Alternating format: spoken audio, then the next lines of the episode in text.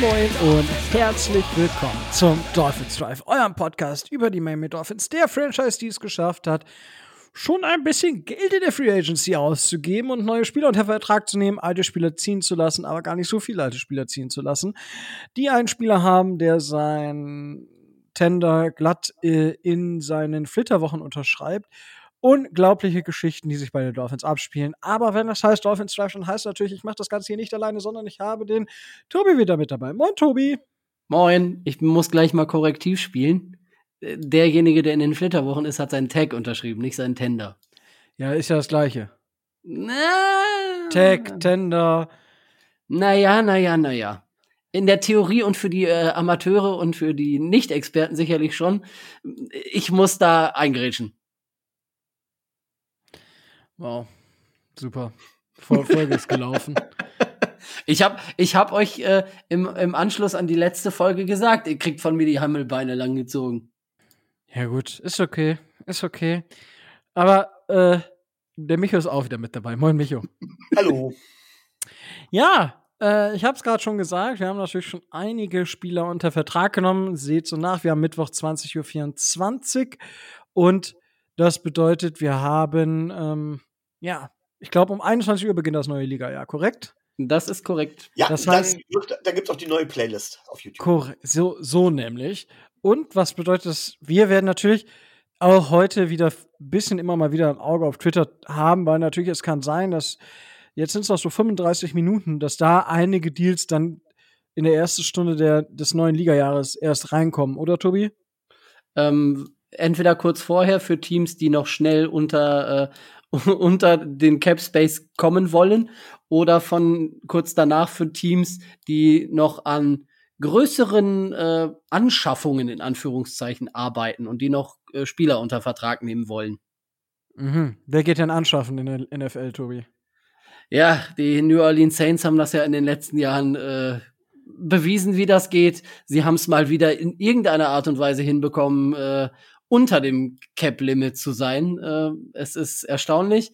Ähm, die Tampa Bay Buccaneers sind momentan die, die am meisten drüber sind. Ich meine, es wären so um die, mal gucken, 20, 21 Millionen, die sie drüber sind. Ähm, die Chiefs sind knapp 10,5 drüber und äh, dann Giants, Rams, Packers, ja gut, die noch ein bisschen was tun das, müssen. Das brauchst, brauchst, brauchst du jetzt gar nicht sagen, weil Stimmt, das war ja mal. Das war dann, also es begab sich also zu der Zeit damals, ja, ja äh, wenn ihr das hört, damals vor, keine Ahnung, 24 Stunden, genau. da war die Welt noch eine ganz andere. Ich vergaß, ich vergaß. Aber sollte, sollte es ein Team nicht schaffen, wovon ich nicht ausgehe, nicht äh, schaffen, unter den Cap zu kommen, gibt es durch die Liga drastische Strafen. Unter anderem gibt es die Möglichkeit, dass sie entweder ähm, Draftpicks verlieren oder dass Verträge ungültig werden. Aber das wird nicht passieren. Sie schaffen es alle immer irgendwie. Korrekt, beziehungsweise ja, da gehen wir auch von aus. Und ja, wer es auch geschafft hat, äh, quasi sich so, für mich ist das, das ähm, Ansehen noch weiter in den Boden sinken zu lassen, ist äh, durch seine so überraschende Rückkehr, ähm, ja, Tom Brady ist zurück und oh Wunder, oh Wunder, also er ist halt genauso eine Drama Queen wie Aaron Rodgers. Wow.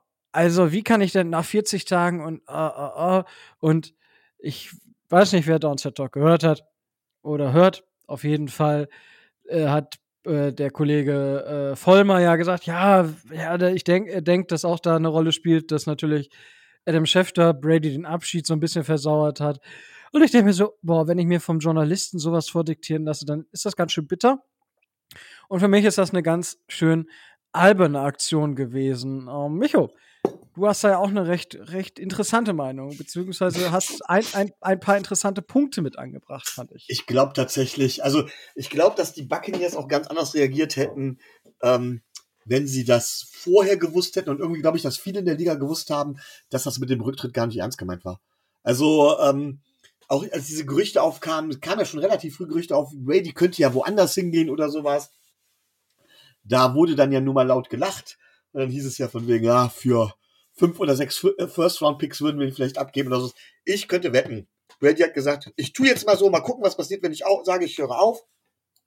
Aber die Bucks wussten immer, dass das keine richtige Auszeit war, sondern dass Brady gesagt hat, es kann aber gut sein. Also es ist sehr wahrscheinlich, dass ich wieder zurückkomme.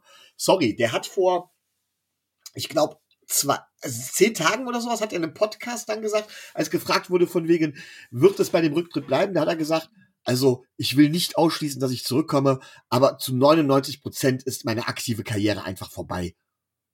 Und er kann mir nicht erzählen, nach irgendwie nochmal drei Tage später hier unfinished Job und ich muss jetzt unbedingt noch was tun oder was.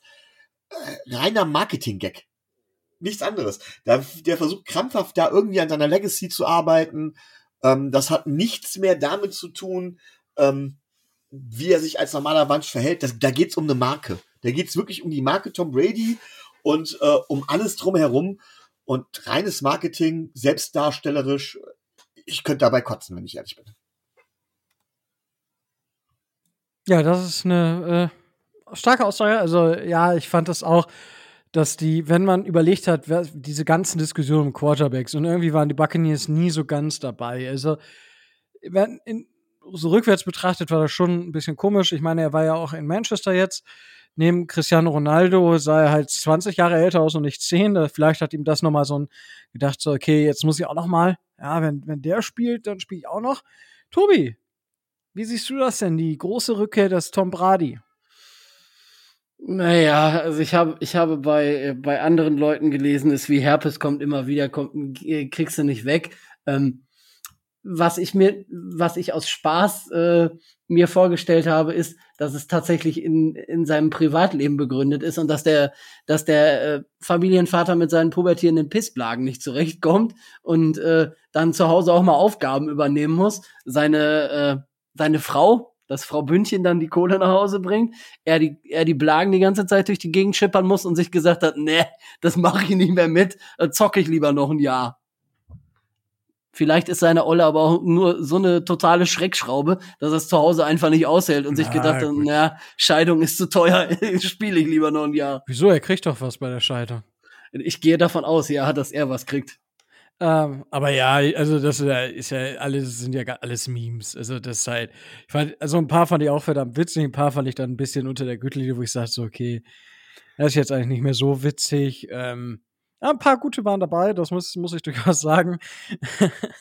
muss ich ein bisschen lachen, wenn ich so das eine oder andere denke. Und ja, aber ja, es ist halt, ich finde es auch schwierig, weil es ist halt so, ja, so Brad Favre-mäßig, so einfach über, so, okay, Kollege, oh Wunder, oh Wunder, mh, mm, schön.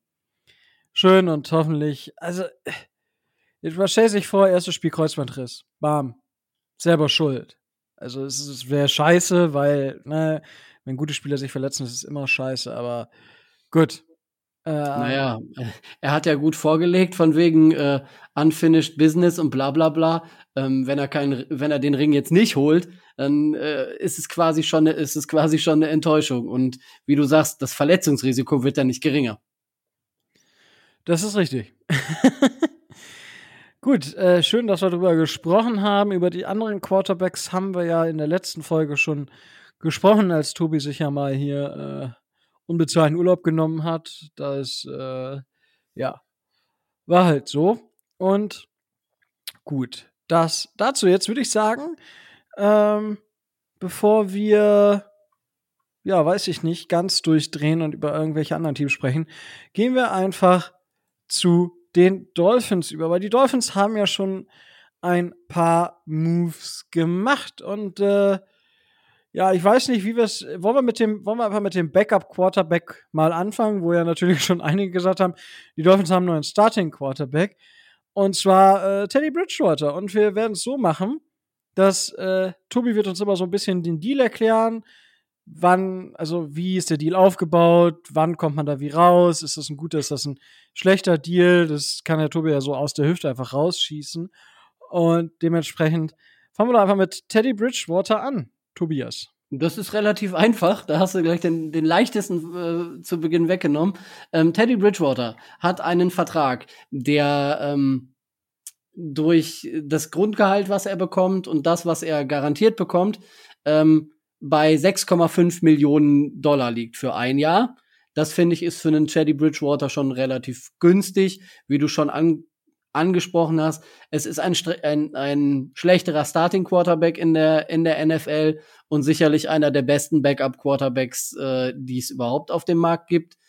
Das ganze Gehalt oder das Ganze kann sich noch bis auf bis zu 10 Millionen aufblähen. Dafür müsste er aber spielen und die dementsprechenden Zahlen liefern. Also er hat, es gibt da einige Incentives in dem Vertrag, die wir natürlich jetzt nicht so genau kennen, aber ähm, er kann bis zu 10 Millionen verdienen. Das wäre für einen Backup-Quarterback schon ziemlich, ziemlich viel. Aber ähm, mit den 6,5 Millionen, die er jetzt in den Büchern stehen hat, finde ich, ist er jetzt ähm, im Vergleich zu einem äh, Tyrod Taylor, der ähm, bei den Giants unterschrieben hat, äh, für einen ähnlichen Kurs, ähm, bin ich mit Teddy Bridgewater schon sehr zufrieden. Also wir haben da schon einen starken Backup äh, uns in Anführungszeichen geleistet. Ja gut, ich sag mal, für 10 Millionen haben wir damals auch Jack Cutler unter Vertrag genommen, wenn ich nicht falsch informiert bin, oder? Ja, aber der sollte ja starten. Das war, ein, das war ein Highlight. Also selten so einen genialen, so einen genialen Quarterback gesehen. Ja, es verfolgt mich ja immer noch. Ja, zu Recht, zu Recht auch. Ähm, nicht er verfolgt dich, Tobi, seine Frau verfolgt dich. Ex-Frau. Entschuldigung, ich bin da nicht ganz so im Thema. Ja, es ist, ich glaube, das dritte Mal inzwischen, dass es Ex ist. Aber ich finde es gut, dass Tobi da auch so dann da, darauf explizit hinweist, dass das die Ex-Frau ist, die ihn verfolgt. Ja. Nee, das dauert drei Monate, dann sind die eh wieder zusammen. Okay. Das werden wir jetzt kontrollieren, ja. Also Mitte im Sommer gehen sie dann zusammen wieder schön Urlaub machen. So, äh, Teddy Bridgewater, Micho, sinnvolle Ergänzung des Teams. äh, antworte ich mit einem klaren Jein. Also, Tobi hat recht, das ist einer der besten Backups mit auf dem Markt. Ähm, kleines bisschen besser als meiner Meinung nach als Jacoby Brissett. Kein Riesenunterschied, äh, glaube ich, auf Dauer, aber schon ein kleines bisschen besser. Ähm, ziemlich genau auch das, was wir für ihn mehr bezahlen. Also vom Deal her alles gut. Ich bin nur ein bisschen zwiegespalten. Und zwar ähm, gibt es halt, man muss sich jetzt mehrere Fragen stellen. Warum holt man jemanden wie Teddy Bridgewater, der vielleicht sogar ein Borderline-Starter sein könnte? So, und da gibt es halt die Möglichkeit, entweder traut man Tour nicht und sagt von wegen, Tour wird ausfallen, oder man traut Tours Fähigkeiten nicht. Und selbst wenn es bei und sagt dann von wegen, okay, wir brauchen jemanden, der übernimmt, wenn Tour es doch nicht ist. Oder aber, und das ist das andere, man hat einfach gesagt, okay, ich hole jetzt den besten verfügbaren Backup-Quarterback, weil Backup-Quarterbacks sind wichtig, kann ich auch mitgehen. Äh, allerdings finde ich, macht man die Situation in einem Duo Daya für Tua, denn darüber sind wir uns, glaube ich, alle einig, dass es das ist, ähm, etwas schwierig. Er hat damals schon irgendwie unter der Situation mit Ryan Fitzpatrick gelitten. Tour, ich habe es letzte Woche gesagt, Tour bekommt einen neuen Coach, neuen OC, neues Offense-System. Ähm, über die O-Line und so weiter muss man nicht reden, aber Tour muss halt zeigen, was er kann. Und kriegt jetzt zusätzlich, wird bei jedem kleinen bisschen, wird man dann sagen, äh, äh, äh, ähm, wir haben doch Teddy Bridgewater, lass lieber Teddy Bridgewater spielen. Dann lässt du Teddy Bridgewater spielen, Teddy Bridgewater spielt meinetwegen ein gutes Spiel und prompt hast du wieder eine riesen Diskussion. Du kannst einen Spieler auch kaputt machen. Das muss so nicht kommen. Ich finde die Ver Verpflichtung vor dem Hintergrund für Tour grundsätzlich schwierig. Lieber wäre mir tatsächlich ein Einjahresvertrag für einen Backup gewesen, der tatsächlich nicht wirklich viel Druck ausübt auf Tour. Wo, also beziehungsweise der über die Öffentlichkeit nicht viel Druck auf Tour ausübt. Ich glaube, Teddy Bridgewater wird allein durch seine Anwesenheit über die Öffentlichkeit Druck auf Tour ausüben. Vielleicht gar nicht mal unbedingt über die Leistung, sondern wirklich über die Öffentlichkeit. Und das ist in meinen Augen problematisch. Das glaube ich zum Beispiel gar nicht. Weil wir leben nicht mehr im Regime ähm, Brian Flores, der sich hinstellt und keine klare Meinung hat. Ja, der, dem man halt auch offensichtlich einiges nicht geglaubt hat, weil sonst hätte man nicht äh, nach 20 Mal seine Aussage, dass wir mit, ähm, weil das ist mir jetzt so in den letzten Wochen nochmal äh, durch den Kopf gegangen, weil jetzt ja wieder ganz viele Deshaun Watson-Geschichten passieren. Es, die Dolphins, also Brian Frost hat sich ja hingestellt und, ah ja, hier Tour, hier Tour, da. Aber das hat ja keiner aufgehört, über, über Deshaun Watson zu schreiben. Und die Dolphins haben Brian, äh, haben äh, Teddy Bridgewater unter Vertrag genommen und es war so, okay, nichts. Also es war halt wirklich einfach still direkt. So. Und das ist für mich schon ein Zeichen, wo ich sage, okay, ja, wir haben einen äh, Backup-Quarterback geholt, wo Tour auch noch von lernen kann. Ja, das ist für mich unheimlich, äh, immer noch unheimlich wichtig. Und der sich aber auch mit einer Backup-Rolle ähm, ja, mehr oder weniger zufrieden geben kann. Was er ja bei den, ähm, bei den Denver Broncos in der ähm, letzten Saison äh, zwischenzeitlich gezeigt hat. Ja, also das muss man schon sagen. Und wenn man sich das anschaut, so, okay, er ist halt 30, so, das ist halt, er war nie ein Starting Quarterback. So, also ich weiß gar nicht, was wir, was wir, was wir erwarten. Also klar, bei, de, bei den Panthers, ähm, weiß ich jetzt gar nicht, wer da 2020 noch Quarterback war, aber da hat er zumindest 560 Dropbacks, das waren die meisten seiner Karriere. So, dementsprechend, er hat dann vorher zwei Jahre bei den Saints äh, Backup von Drew Brees gemimt und ja, gut, dann Panthers, jetzt die Broncos, wo er in einem Quarterback-Room mit Drew Luck war. Ich glaube, er war dann auch verletzt. Das weiß ich jetzt gerade gar nicht direkt aus dem Stehgreif, muss ich gestehen. Er hatte gestartet, aber hatte sich dann zwischenzeitlich verletzt.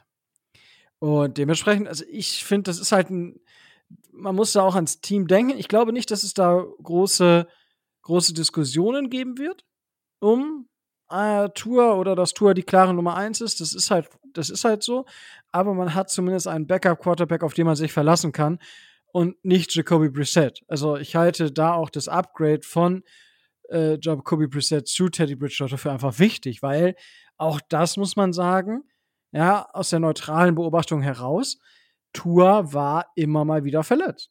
Und dementsprechend ist ein Sicherheitsnetz äh, nicht verkehrt. So, und da müssen wir jetzt einfach schauen, wie wir, wie wir da weitermachen und dementsprechend, ja, das, das wäre meine Meinung dazu und ich, ich glaube, dass aufgrund des neuen Regimes unter Mike McDaniel die Kommunikation eine andere ist und dort ganz anders, ganz andere Geschichten bei rumkommen, beziehungsweise das Ganze deutlich ruhiger abgekocht werden kann. Das ist zumindest meine, meine Einschätzung.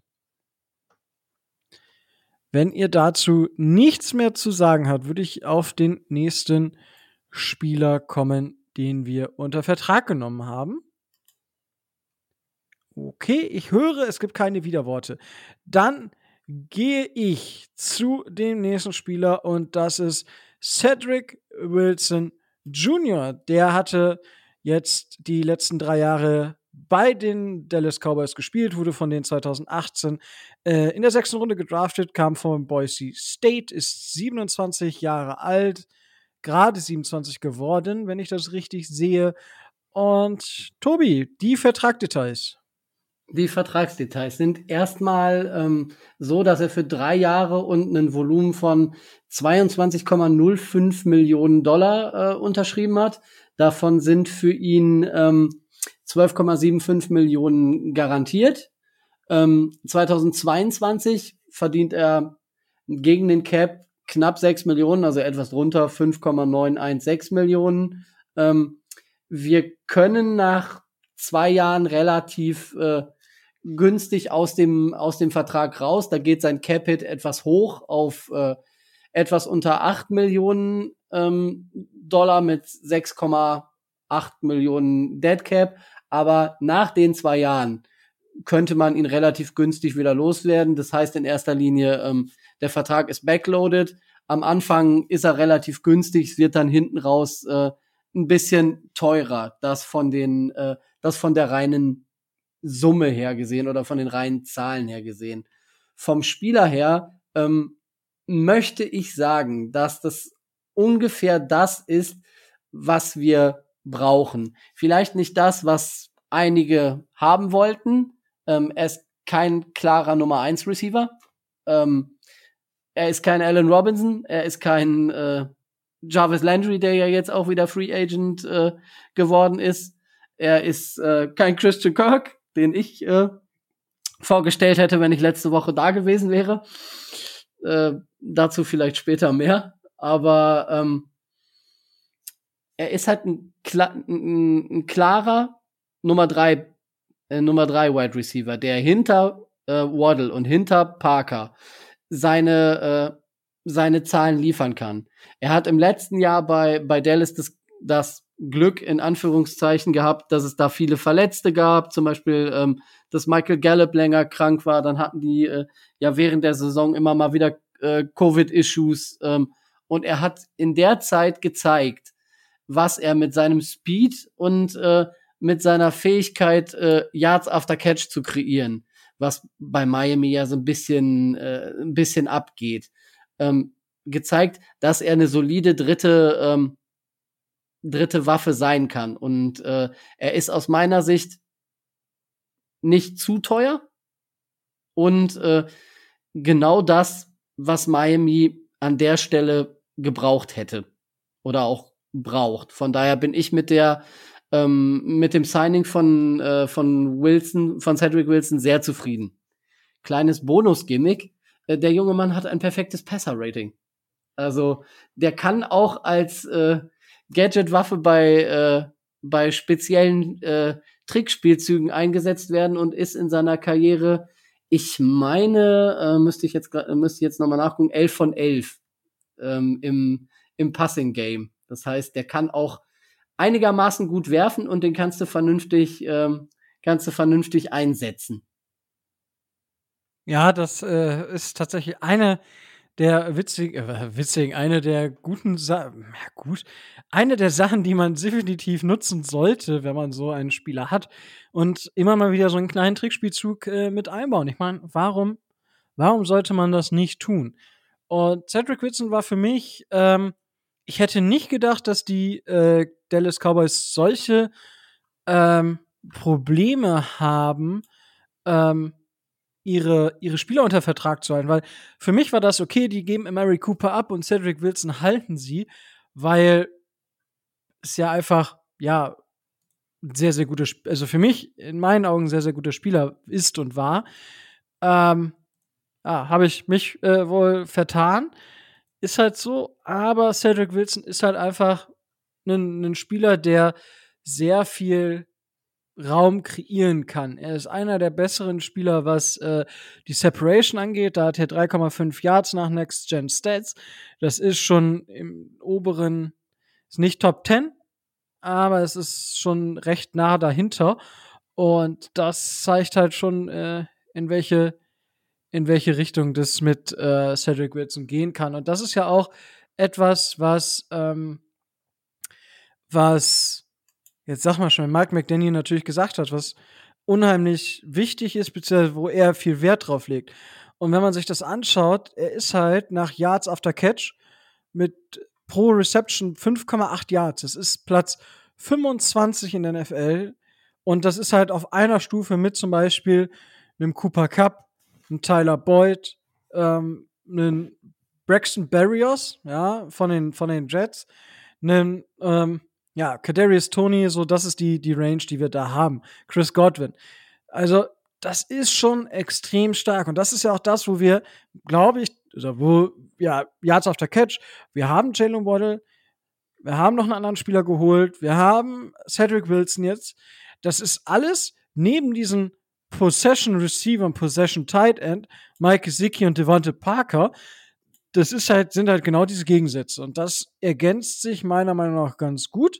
Und er kann auch eine Slot, also die Slotwaffe werden und damit in den, bei den Dolphins sogar die klare Nummer zwei. Ja, je nachdem, wie wir Waddle und wie wir Parker und wie wir die anderen Receiver, die wir so haben, dann einsetzen. Ja. Micho, wie äh, hast du auf die ähm, äh, Verpflichtung von Cedric Wilson reagiert? Tja, ich bin genau anderer Meinung als ihr. Also, Cedric Wilson ist in meinen Augen kein schlechter Spieler, aber nicht besser als das, was wir da schon da haben. Der Vertrag ist grundsätzlich okay. Äh, was mir da in der ganzen Geschichte nicht fällt, gefällt, ist, ähm, ja, über Stats kann man jetzt streiten, wie weit die da jetzt wirklich aussagekräftig sind. Ihr wisst, ich hab's nicht ganz so mit Zahlen, aber ähm, ich habe so ein bisschen das Gefühl, das ist Zocken auf Upside. Und dieses Gezocke finde ich halt nicht so gut. Ich glaube, dass das eine Verpflichtung ist, die es so nicht gebraucht hätte. Sie macht das Team definitiv nicht schlechter, sie macht es in meinen Augen aber auch nicht besser. So, und von daher pff, ähm, verstehe ich die Verpflichtung nicht so ganz. Ich gehe nicht so mit euch, als dass das eine Verpflichtung ist, die uns gefehlt hat oder sonst irgendwas, sondern sehe das eigentlich komplett anders. tatsächlich. Also das ist so eine Verpflichtung, die hätte nicht Not getan und habe ich auch nicht für dementsprechend wirklich wichtig gehalten. Naja, machen wir uns nichts vor. Es ist halt einfach ein besserer Albert Wilson. Machen wir uns nichts vor. Es ist meiner Meinung nach vielleicht ein besserer Albert Wilson, vielleicht aber auch ein schlechterer. So sehe ich das. Also von daher, ich sehe da nicht den riesen Unterschied. Das ist das Problem. Ich finde, die Upside hat er, ja, aber ich glaube halt nicht unbedingt, dass es da wirklich. Also, das kann funktionieren, ja, aber das ist für mich halt Gezocke. Also jetzt im Ah, Moment ist aber er Micho, besser, was ich so bisher gesehen habe. Du, du sagst immer, was ist die beste Eigenschaft eines NFL-Spielers? Ich weiß, was du meinst, ja, aber Wilson ist ganz schlicht und ergreifend auch zu oft verletzt gewesen dann, als er bei uns war, keine Frage. Ähm, weiß ich, was du meinst, sicher. Aber rein von, von den Fähigkeiten her, meine ich, sehe ich da halt eben jetzt nicht so den riesen Unterschied. Aber es ist jetzt auch keine Verpflichtung, wo ich sage, von wegen, um Gottes Willen, wie konnten wir das tun, ne? So ist es nicht. Ja, also ver- verstehe ich. Also für mich persönlich, also er hat natürlich jetzt auch dieses erstes ein Jahr an etwas mehr Production gehabt in seinen drei Jahren. Das ist, das ist fair, dass man sagt, okay, er wurde aber na klar auch bei den, bei den Cowboys in den Jahren wenig eingesetzt, weil er war halt ein Sechstrunden-Pick und wir wissen alle, was die, das, der Wide Receiver Room der, der Cowboys war ja absolut irre. Ja, also das war meiner Meinung nach mit der beste Wide Receiver Room, den man sich in der NFL wünschen konnte. Und da ist er, musste er reinspringen wegen den Verletzungen, die es gab und hat dann, hat dann geliefert. Und das, das ist halt das, was ich, wo ich ja sage, okay, da sehe ich durchaus Potenzial. Es ist ein Spieler, der jetzt keine Verletzungshistorie hat, äh, zumindest von der ich jetzt wüsste. Und dementsprechend ist es halt ein Spieler, der ins Scheme passt. Ich glaube auch, dass ein Albert Wilson bei uns reingepasst hätte. Ich glaube aber bei Albert Wilson nicht mehr, dass er, dass er es wirklich auf, auf irgendwie schafft, fit zu werden. Also das, was mein Albert Wilson ist ja nicht so wie ein Devante Parker, der, ja, der ist verletzt, aber der spielt halt den Großteil der Spiele noch. Vielleicht nicht bei 100% fair, aber Albert Wilson spielt halt einfach gar nicht. Ja, und das ist halt so, das ist da, wo ich die Probleme sehe. Da, da habe ich so ein kleines Veto. Ja, Albert Wilson, also keine Frage, brauchen wir jetzt nicht drüber diskutieren, dass das ein bei uns ein sehr verletzungsanfälliger Spieler war. Er hat ja vor allem die schwere Hüftverletzung. Dann hat er ja ein Jahr auch ausgesetzt wegen Covid, das muss man auch ganz klar sagen. Ähm, ich will nicht sagen, dass Albert Wilson jetzt ständig derjenige ist, der ständig äh, der, der, der, der super verlässlich ist, was, was Verletzungshistorie angeht. Er ist jetzt aber auch nicht derjenige, der ständig, ich weiß jetzt nicht, wie viele Snaps er genau wegen Verletzungen gefehlt hat. Tatsache ist auch, dass wenn er gespielt hat, und das hat mich halt sehr genervt, da hoffe ich ja sowieso, dass unser neues, unser neuer Coaching-Staff da was anderes macht, dass der einfach nicht eingesetzt worden ist, beziehungsweise dass die Spieler auch nicht richtig eingesetzt worden sind. Darunter hat er halt auch sehr gelitten. Und da ist natürlich jetzt die Hoffnung, äh, dass das mit unserem neuen Coaching-Staff besser wird. Und da dementsprechend gut. Da, wenn, wenn die sagen, von wegen, der passt bei uns ins Scheme, der neue Spieler, und wir zocken auf die Upside, alles gut. Also deswegen will ich jetzt auch nicht sagen, dass es eine schlechte Verpflichtung ist. Es ist aber keine Verpflichtung, die ich priorisiert hätte. Mal ganz klar. Okay, Also da sehe ich ja. ja. andere Sachen, die ich da eher weiter vorne gesehen hätte. Ja, gut, das, da, da, fair, darüber kann man sicher, also kurz zu Albert Wilson. Albert Wilson hatte, also wurde am besten, würde ich fast ein, äh, sagen, eingesetzt damals 2018 und im letzten Jahr von Adam Gase. Da wurde halt tatsächlich äh, mehr After the Catch eingesetzt. Unter Brian Flores hatte er quasi äh, mit, hatte er tatsächlich sein schlechtestes Jahr, was, was Yards After Catch angeht. Und ähm, ja, schwierig. Aber ja, gut. Äh, aber ich verstehe, was du meinst, Micha, und die sind valide Argumente und wir stehen einfach auf der anderen Seite der Argumentationskette. Wunderbar. Dann haben wir zumindest jetzt Cedric Wilson viel diskutiert und dann kommen wir jetzt zu einer Verpflichtung, weil ich würde sagen, eine, ein Resigning setzen wir ganz ans Ende. Da bin ich nämlich erstmal hinten rumgefallen. Oder setzen wir vor mein persönliches Highlight. Re sprechen wir doch jetzt über einen Spieler, der mir gar nicht aufgefallen wo ich, äh, Tobi, da musst du mir gleich helfen. Und zwar River, River Cracraft. Haben wir den jetzt, war der vorher schon bei uns unter Vertrag? Weil ich habe da überhaupt nichts mitbekommen. Aber es ist halt auch wahrscheinlich nur ein Camp-Buddy. Aber äh, wann haben wir den unter Vertrag genommen? Hast du da was gefunden? Weil ich war so, äh, wer? River Cracraft? Ist das halt, also das klingt mir nach halt auch so irgendwie nach, nach einer coolen neuen Craft-Bier äh, Marke. So, Ja. trinkt das neue River Cracraft. So, oh. Also, das klingt echt nach einer, nach einer, nach einer Craft-Bier äh, Marke irgendwie. Ähm, aber die, die Frage steht trotzdem im Raum. Tobi, kannst du da was zu sagen? Was möchtest du denn äh, zu, zu dem jungen Mann, der jetzt 28 ist äh, und äh, vom College von Washington State kommt, äh, was möchtest du denn von dem wissen? Wir haben den schon etwas länger. Also wir haben den nicht erst in dieser, äh, in dieser Free Agency ges gesigned.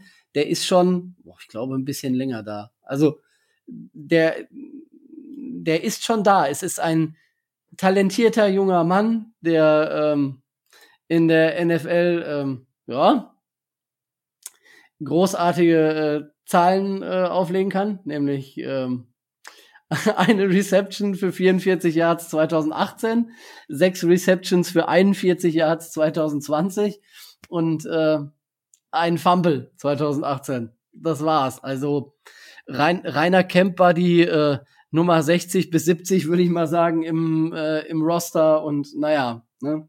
er darf sich zeigen, aber in unserem Wide Receiver Room wird er keine Chance haben. Also musst du dir jetzt auch nicht unbedingt merken, so lange wird er bei uns äh, zumindest im aktiven Roster nicht sein. Na, schauen wir mal. Dann gibt es eine Verpflichtung, wo ich so ein bisschen irritiert war tatsächlich. Und zwar handelt es sich hierbei um die Verpflichtung von Kion Crossen. Ja. Hm, Tob to Tobi, was, was war da los? Was hat der für einen Vertrag unterschrieben und wie ist die Struktur? Ja, Kian Crossen hat einen Dreijahresvertrag äh, unterschrieben bei den Miami Dolphins. Der ist insgesamt äh, ähm, dotiert mit 9,45 ähm, Millionen Dollar, ähm, was ganz was ganz nett ist. Kein Signing-Bonus, ähm, drei Millionen garantiert äh, und das ganze Dead Cap, was er hat, ist nur nach dem ersten Jahr. Das heißt, ähm, ein Jahr werden wir ihn wahrscheinlich testen und wenn er dann nichts taugt, ist er sehr kostengünstig wieder weg. Kian Crossen ist ähm, in erster Linie ähm, Special-Teamer und soll angeblich, was so verschiedene Quellen berichten, einer der besten äh, Special Teams Spieler der, der Liga sein. Ähm, gut, kommt mir irgendwie von Clayton Fedjedulem äh, und Season Carter bekannt vor, dass wir unsere Special Teams Asse in Anführungszeichen auch gerne mal überbezahlen. Dafür sprechen die anderen beiden Beispiele. Gut, ich hätte ihm jetzt für ein Jahr nicht drei Millionen bezahlt, aber gut, ich kann das jetzt auch nicht so. Ähm, ich habe nicht viel von ihm gesehen. Er hat ähm, im normalen im normalen, in der normalen Defense jetzt nicht wirklich äh, herausragend gespielt. Bei den Giants letztes Jahr hat er immerhin bei 23, Snap, äh, bei 23 Snaps einen, äh, einen Sack und 13 Tackles hingekriegt und einen Forced Fumble. Also der schlechteste ist es nicht. 2020 bei den, äh, bei den Texans hat das immerhin auf 456 Snaps äh, und 46 Tackles gebracht. Also er ist nicht schlecht, aber ob er uns wirklich außerhalb des Special Teams verstärken wird, muss sich erst noch zeigen. Für wen wir ihn eingekauft haben, wird sich zeigen, wenn entweder äh, Fette Dulem oder äh, Carter in den nächsten Stunden oder Tagen äh, gecuttet werden dürften, weil ich denke, dass er da reiner Ersatz wird. Ob man die Special Teamer jetzt mit drei Millionen bezahlen muss, weiß ich nicht, aber er scheint ein guter zu sein. Abwarten. Ja, das war tatsächlich, also ich war, ich habe das gedacht so, hä? Wer ist das Was denn? Ist denn? Ja, es war, also das war so, okay, den Namen kannte ich, aber es war echt so, hä? Leute, was ist da los? Also, hä? Wieso tut ihr sowas? Und äh, ja, es, es ist ein teurer One-Year-Deal mit, mit zwei Jahre Team-Option quasi. Ja, das ist auch besser so, dass das zwei Jahre Team-Option sind. Ja, ja, also, das auf jeden Fall. Für massiv, also massiv will ich nicht, aber oh, also Special Teams sind wichtig, ja, aber der, der ist halt sonst zu nichts zu gebrauchen. Das ist, ein, das ist ja ein reiner, also das ist ein reiner Special-Teamer. Der hat in seiner Zeit, wo, wo er Defense gespielt hat, in den, in den Jahren bei den Patriots und ähm, jetzt bei den, bei den Texans und da hat er, das war nix. Das war einfach nicht gut, was er da gespielt hat. So, dementsprechend, keine Ahnung. Micho, drei Millionen Special-Teamer? Du hast mir äh, fast die Worte aus dem Mund genommen. Erstmal, ja, Special-Teamer sind wichtig. Verdammt nochmal, das Special-Team ist echt wichtig. Es ist eine der unterschätzten Units immer wieder. Wir reden immer nur von Offense und Defense, aber die das Special-Team ist genauso eine Unit. Und die entscheiden, glaube ich, wenn nicht sogar häufiger als Offense und Defense, letztendlich über Punkte. Ähm, von daher kann ich das schon verstehen, dass man da auch sagt, man will gute Leute haben. Alles okay. Ähm, aber drei Millionen finde ich auch ein bisschen viel. Meine Frage ist, hat er irgendeine Verbindung zum Coaching-Staff? Weil man sieht ja, wenn man in die NFL guckt und gerade in die, ähm, also die NFL ist, ist ein Relation-based äh, Business. Und wenn man guckt, äh, jetzt so in die Free Agency guckt, ist es so, dass sehr viele Spieler geholt werden von Coaches, die sie früher gecoacht haben, von Koordinator, die sie früher gecoacht haben. Und meine Frage wäre es einfach, hat er irgendeine Verbindung zu einem Coach oder zu einem Koordinator von uns, ähm, weswegen wir ihn da geholt haben? Und was ich vor allen Dingen nicht einschätzen kann, ist er tatsächlich besser als unsere anderen, als unsere anderen Special Teamers? Ich war mit unseren Special Teams bisher relativ zufrieden. Und von daher auch da sage ich, ist eine Verpflichtung, gerade zu dem Preis, die nicht unbedingt Not getan hätte, in meinen Augen. Mm, ja, ich denke, er hat ja die Verbindung zu, und, also zumindest zu unserem Defensive Coordinator wahrscheinlich aus Patriots-Zeiten. Äh, das dürfte ja, ich glaube, nur ein Jahr gewesen sein. Ähm, das wäre jetzt für mich jetzt nicht unbedingt eine, eine Connection, wo ich sage, ja, oh, läuft. Na, ne? also da haben die haben sich bestimmt drei Jahre lang ausgetauscht. Das würde ich jetzt nicht sagen. Aber also, Entschuldigung, wenn ich mal ganz kurz was einwerfe. Shit, ein Spieler, den ich heute noch irgendwie auf der auf der auf der äh, auf der Dark Horse Liste für uns gehabt hätte, ist gerade eben von den Seahawks verpflichtet worden. Ich ärgere mich. Adam Blythe, äh, Austin Blythe, Entschuldigung, nicht Adam. Center. Ja, so ein bisschen, bisschen was her, ne? 20 Minuten. Echt? Ich hab's gerade eben erst gesehen. Ja. ja. aber da, wir können ja gleich, äh, wir können nach unseren äh, Sachen, weil es jetzt, wir haben 21 Uhr, ja, nur für euch. Deswegen, äh, ja, also es kann heute tatsächlich auch zu einem Deshaun Watson Trade kommen. Woo, woo, ist das wild. Übrigens, ich freue mich so ein bisschen, dass wir nicht mehr darüber reden müssen. Mm, so, Keon Crossen, Haken hinter.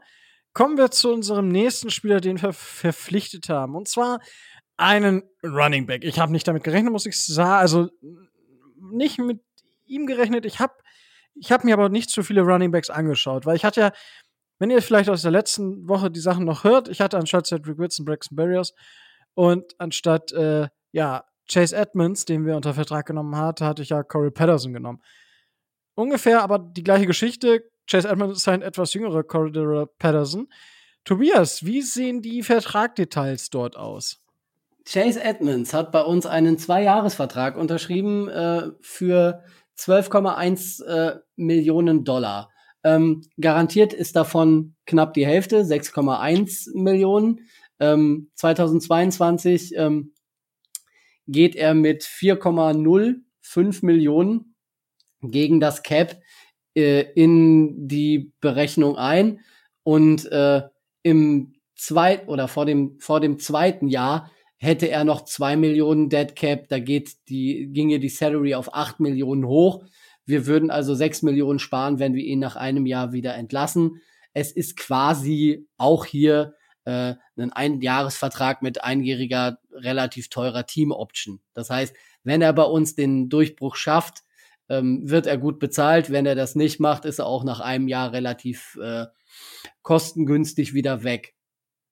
Aber ich finde, diese, äh, diese Verpflichtung ist äh, ziemlich stark, weil ähm, Chase Edmonds bei den Arizona Cardinals, äh, wo er vorher äh, gespielt hat, nun äh, na auch nachweisen konnte, dass er, ähm, dass er so, sowohl ähm, im Rushing als auch im Receiving sehr stark zu gebrauchen ist. Also ich meine, der Mann kommt auf äh, etwas über 900 Scrimmage Yards äh, im, im letzten Jahr und ähm, ist in der Verbindung mit den Running Backs, die wir entweder noch oder schon unter Vertrag haben und dem Running Back Duke Johnson in, äh, in Klammern, von dem ich damit rechne, dass wir ihn eventuell dann noch unter Vertrag nehmen werden, ähm, einfach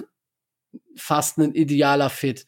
Er wird in dem System, was Mike McDaniel bauen wird, äh, super reinpassen. Ähm, er ist ein sehr junger Spieler noch, der aber schon über äh, massig Erfahrung in, in der Liga verfügt. Und ähm, wenn Mike McDaniel, äh, Mike McDaniel es schafft, ähm, ihn vernünftig ins System einzubauen und wenn unsere O-Line nicht ganz so schlecht ist wie im letzten Jahr, dann haben wir da einen richtig guten Griff getan. Sagen übrigens auch alle Experten. Okay, damit müssen wir nicht mehr darüber diskutieren, wenn das alle Experten sagen. Ähm, gehen wir zum. Micho, deine Einschätzung zu Chase Edmonds? Ja, ähm, ich finde es eine gute Verpflichtung. Ich stimme damit überein, ähm, dass der bei uns ein absoluter Scheme-Fit sein wird. Dass der wirklich zu uns passen wird. Ähm, dass er, er ist vor allen Dingen als Receiving Back ganz hervorragend zu gebrauchen. Er ist jetzt nicht hier der, der, der Shifty Runner, der irgendwie, so wie, so wie damals in Livium Bell, der so irgendwie lange auf die Lücken wartet und dann durch die Lücken läuft. Er ist auch keine Dampframme wie Leonard Fournette.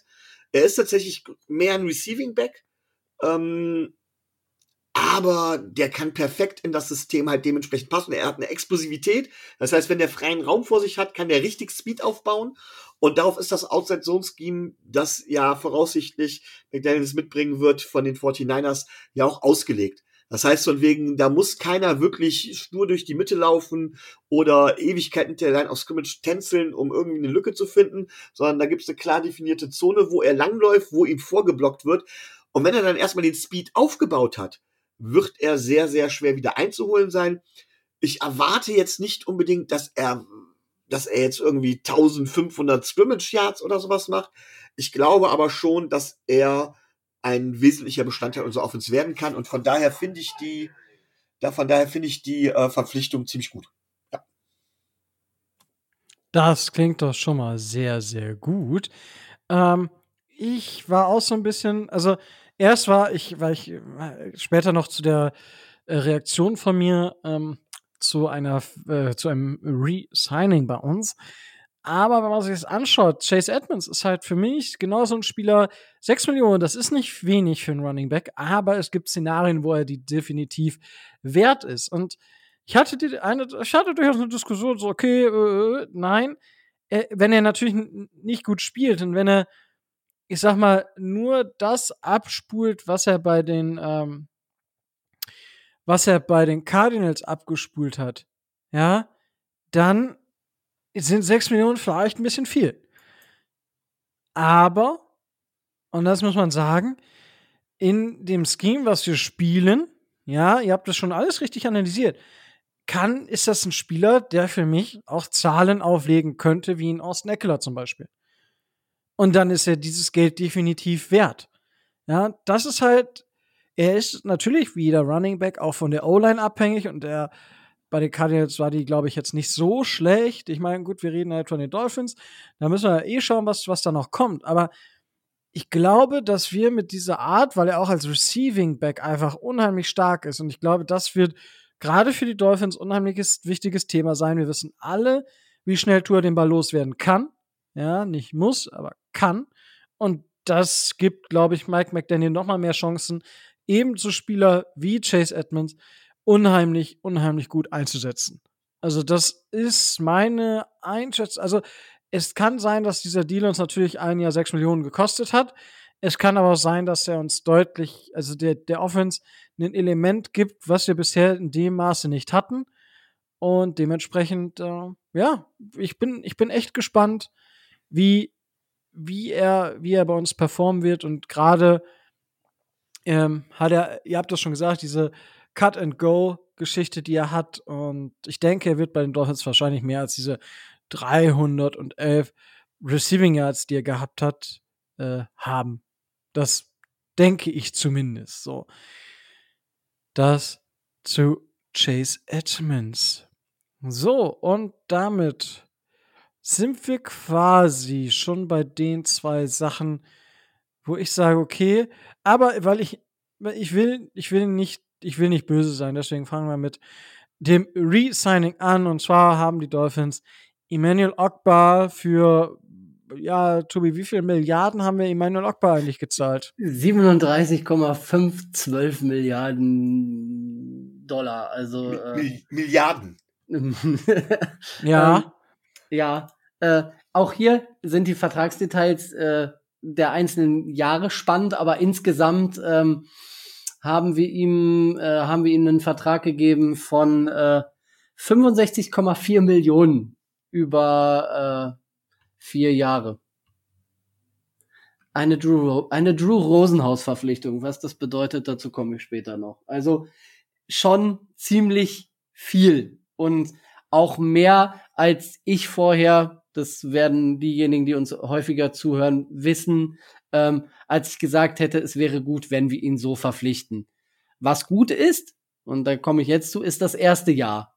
Da schlägt er mit nur ähm, 7,6 Millionen im Capit ein. Das geht noch. Das Ganze wird dann von Jahr zwei bis Jahr vier immer ein bisschen höher, von 18,6 über 19 bis auf über 20 äh, über 20 Millionen Dollar, die wir auch ähm, erst in Jahr drei so loswerden könnten, dass wir ihn so abgeben würden mit 6,5 Millionen Deadcap und Ersparnis von 12,5 Millionen, dass es sich lohnen würde. Also wir setzen darauf, dass Emmanuel Ogbar in dem System, was er schon kennt, mit den Leuten, die er schon kennt, da weitermacht, wo er letztes Jahr äh, den, meisten Teil der Saison äh, schon produziert hat.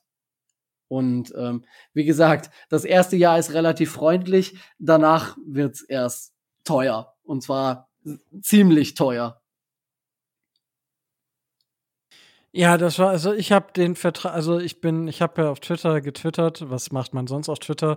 Clever von mir. Mm, ich habe echt so geschaut, so krass, Katastrophe what the heck? So, ich meine, wir haben ja darüber gesprochen, dass er viel bekommt. Gar keine Frage. Da haben wir ja Clip lange drüber gesprochen und vermutlich wird es mehr sein als das, was wir uns da vorstellen. Und ja. Und dann haben wir noch über den Kollegen der, der Titans gesprochen, ähm, der so viel gekriegt hat. Und gut, es ist halt schwierig, würde ich mal beschreiben. Aber es ist halt so, ähm, Chandler Jones bekommt nur 17 Millionen im Schnitt. Da hätten wir auch Chandler so Jones unter Vertrag nehmen können irgendwie. Ähm, Ren Gregory bekommt 14 Millionen. Hashan Reddick bekommt 15 Millionen. So, dieser Deal, ich hab, ich hab, also, die, die Deals sind ja jetzt bekannt geworden. Ähm, da finde ich ihn, finde ich ihn zu, zu, zu gut bezahlt. Also, wenn jetzt Chandler Jones und ähm, einen Von Miller, der noch keinen Vertrag unterschrieben hat zum Stand jetzt, irgendwo bei 20 Millionen gewesen. Hätte ich gesagt, vollkommen okay. Oh, aber der Deal ist echt, puh. Puh. Also ich sag mal, to Tobi, was sparen wir, wenn wir ihn dann wirklich äh, cutten sollten nach der 2023er Saison? Ja, wenn wir ihn, zwei, wenn wir ihn 2024 cutten, sparen wir, wie gesagt, äh, bei einem Deadcap von 6,5 Millionen äh, das Doppelte ein. 12,55 Millionen würden wir bei einem ganz normalen Pre-June-Cut äh, einsparen können. Und alleine das ja, zeigt schon, wie viel, äh, wie viel er dann verdienen würde. Nämlich 19 Millionen Dollar. Das ja, das ist halt heftig. Heftig. Und wer, aber gut, vielleicht wird das ja, wird das für uns so ein Von Miller Trade. Ja, mal schauen. Glaube ich zwar noch nicht dran. Micho, ich meine, ist ein schöner Geldbeutel, den der äh, Kollege jetzt mit sich rumschlecken darf. Zu viel? Ähm, ja. Also, äh, die ganze Geschichte hat mehrere Seiten. Ähm, zuallererst mal muss ich da ganz klar sagen, da habe ich, ich habe mich da so ein bisschen getäuscht. Also meine erste Reaktion war, war klar, wir haben so lange gewartet, wir hätten ihn gar nicht erst bis zur Free Agency kommen lassen müssen und so weiter und so fort. Ähm, das war ganz klar nicht richtig. Tatsächlich haben andere, die meiner Meinung nach mindestens genauso gut wären und auch genauso gut ins Scheme gepasst hätten, deutlich weniger bekommen. man kann jetzt natürlich argumentieren, okay, wir wissen, wie wir Emmanuel Ogba zu einer soliden Production bringen. Wir wissen, wie er in unserem System funktioniert. Andere wissen es nicht, von daher können wir ihn ja holen. Und zuerst schien es auch so, dass der Edge Rusher Markt deutlich überhitzt. Aber das hatte sich ja gelegt. Und ähm, ich bin immer noch, finde es immer noch gut, dass man grundsätzlich seine Spieler hält. Ich finde dementsprechend möchte ich nicht kritisieren, dass wir ihn überhaupt verlängert haben und dass er halt eben auch nicht seine 10 oder 11 Millionen pro, pro Saison bekommt. Auch das war mir klar. Ich finde es allerdings im Vergleich zu dem, was andere jetzt letztendlich bekommen haben, ein bisschen drüber. Dann hätte man ihn gehen lassen können und hätte vielleicht gucken können, mit wem man sich sonst noch einigt, weil da hätte es, glaube ich, einige Möglichkeiten gegeben. Von daher, ähm, sportlich macht es uns nicht schlechter. Finanziell hätte es nicht sein müssen. Nicht in dem Bereich. Und äh, da habe ich mich vorher, wie gesagt, da habe ich vorher was anderes gesagt gehabt und äh, da habe ich mich eindeutig geirrt. Ja, das haben wir wohl äh, alle so ein bisschen. Und jetzt schauen wir einfach mal, was noch so passiert und was äh, schon passiert ist, worüber wir sprechen können, was in sicheren Tüchern ist, ist, dass die Dolphins Connor Williams unter Vertrag genommen haben. Und ja, wenn ihr letzte Woche reingehört habt, ich habe Connor Williams ja äh, drin gehabt in meiner Liste und da war ich tatsächlich deutlich euphorischer und ich hätte ihn, ähm, ich hätte ihn tatsächlich ähm, wahrscheinlich mehr Geld gegeben, wenn ich ehrlich sein soll, weil ich finde, das ist ein sehr underrated Player und ich schaue noch mal in meine Unterlagen und ich habe tatsächlich bei Connor Williams, ich 10,5 Millionen im Schnitt für fünf Jahre, also ich hätte 52,5 Millionen hätte ich dem gezahlt, für 25 Millionen garantiert, hätte ich dem auf den Tisch gelegt. Tobi, was haben wir denn jetzt auf den Tisch gelegt? Wir zahlen ihm für zwei Jahre ähm, 14 Millionen, 7,5 Millionen da sind, dafür sind, äh, davon sind äh, garantiert. Wie sich jetzt genau der Vertrag äh, ausstattet oder wie der genau aussieht, das weiß man noch nicht ähm, weil er noch nicht vorliegt. Das wird wahrscheinlich äh, bekannt sein, wenn unsere Podcast-Folge rauskommt. Ich gehe aber auch hier davon aus, dass es auch hier, wie bei den anderen Jungs, die einen Zwei-Jahres-Vertrag unterschrieben haben, ähm, so sein wird, dass der backloaded ist, ähm, dass wir am Anfang ein bisschen weniger bezahlen und dass wir ihn nach einem Jahr ohne Deadcap wieder entlassen können, wenn es halt nicht funktioniert. Aber davon gehe ich nicht aus. Ähm, generell muss man sagen, alle Spieler, die Miami gesigned hat, sind unter 30 noch. Ähm, die, die, ähm, die Ägide, die wir mal hatten in Miami, äh, teure Allstars zu verpflichten, die dann äh, weit jenseits der 30 sind, ähm, den Weg geht Mike McDaniel mit seinem Team nicht. Die sind alle relativ jung, haben alle eine relativ gute Upside und die Baseline von Connor Williams was er bei den, ähm, bei den Cowboys in einer bärenstarken äh, O-Line gezeigt hat, ähm, ist wesentlich besser als das, was äh, Miami in diesem Jahr auf der linken Seite hatte. Also der gute Mann hat äh, in den Spielen, die er gemacht hat, 2021 einen Sack zugelassen. Was man, was man sagen muss, ähm, was, was man auch vielfach gelesen hat, der junge Mann hat äh, Probleme mit äh, mit Penalties. Das heißt, er muss da an der Technik noch feilen. Es sind in erster Linie Holding-Penalties, ähm, die ihn da zurückgeworfen haben. Ich glaube, es sind im letzten Jahr 15 gewesen, ähm, waren in den Jahren davor nicht so viele, aber ein richtig guter Guard, der wahrscheinlich auf Left Guard eingesetzt werden kann. In Klammern, der auch Tackle spielen kann, aber von diesem Gedanken sollte man sich relativ schnell wieder ähm, verabschieden. Er wird als Left Guard wahrscheinlich eingeplant werden und wird die O-Line der Miami Dolphins auf jeden Fall besser machen. Viel besser machen. Micho, deine Einschätzung zu Connor Williams? Ähm, auch hier wieder zwiegespalten, aber um den Druck da vom Kessel zu nehmen, ja, ich finde die Verpflichtung auch gut. Ähm, Tobi sagt zu Recht, er wird unsere O-Line besser machen, aber äh, welcher Spieler würde das nicht? Schlechter geht's tatsächlich ja kaum noch. Ähm, er ist ein Guard, er ist akzeptabel, er kommt aus einer bärenstarken oder Tobi hat im Prinzip alles angesprochen.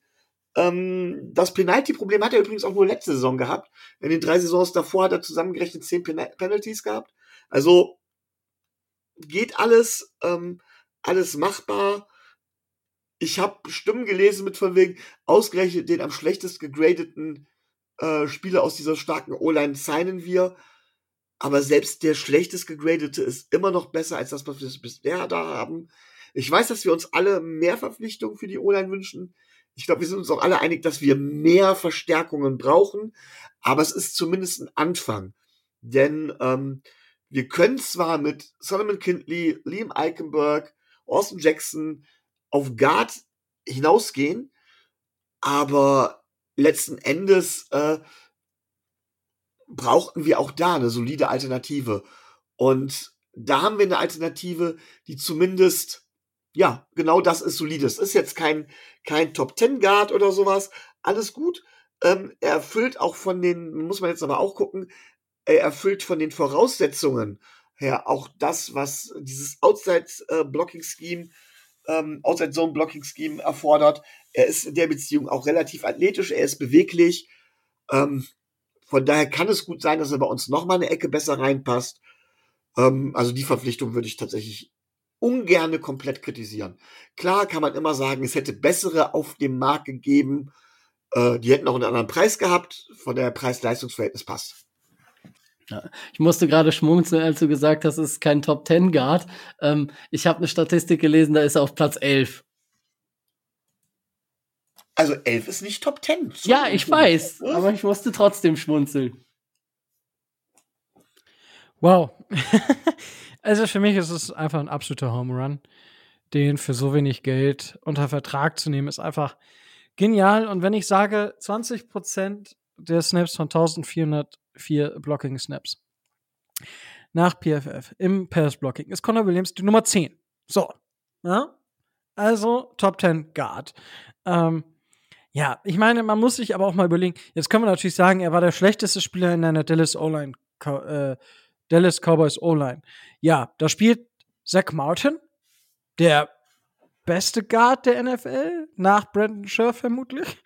Da spielt Tyron Smith, einer der besten Tackle.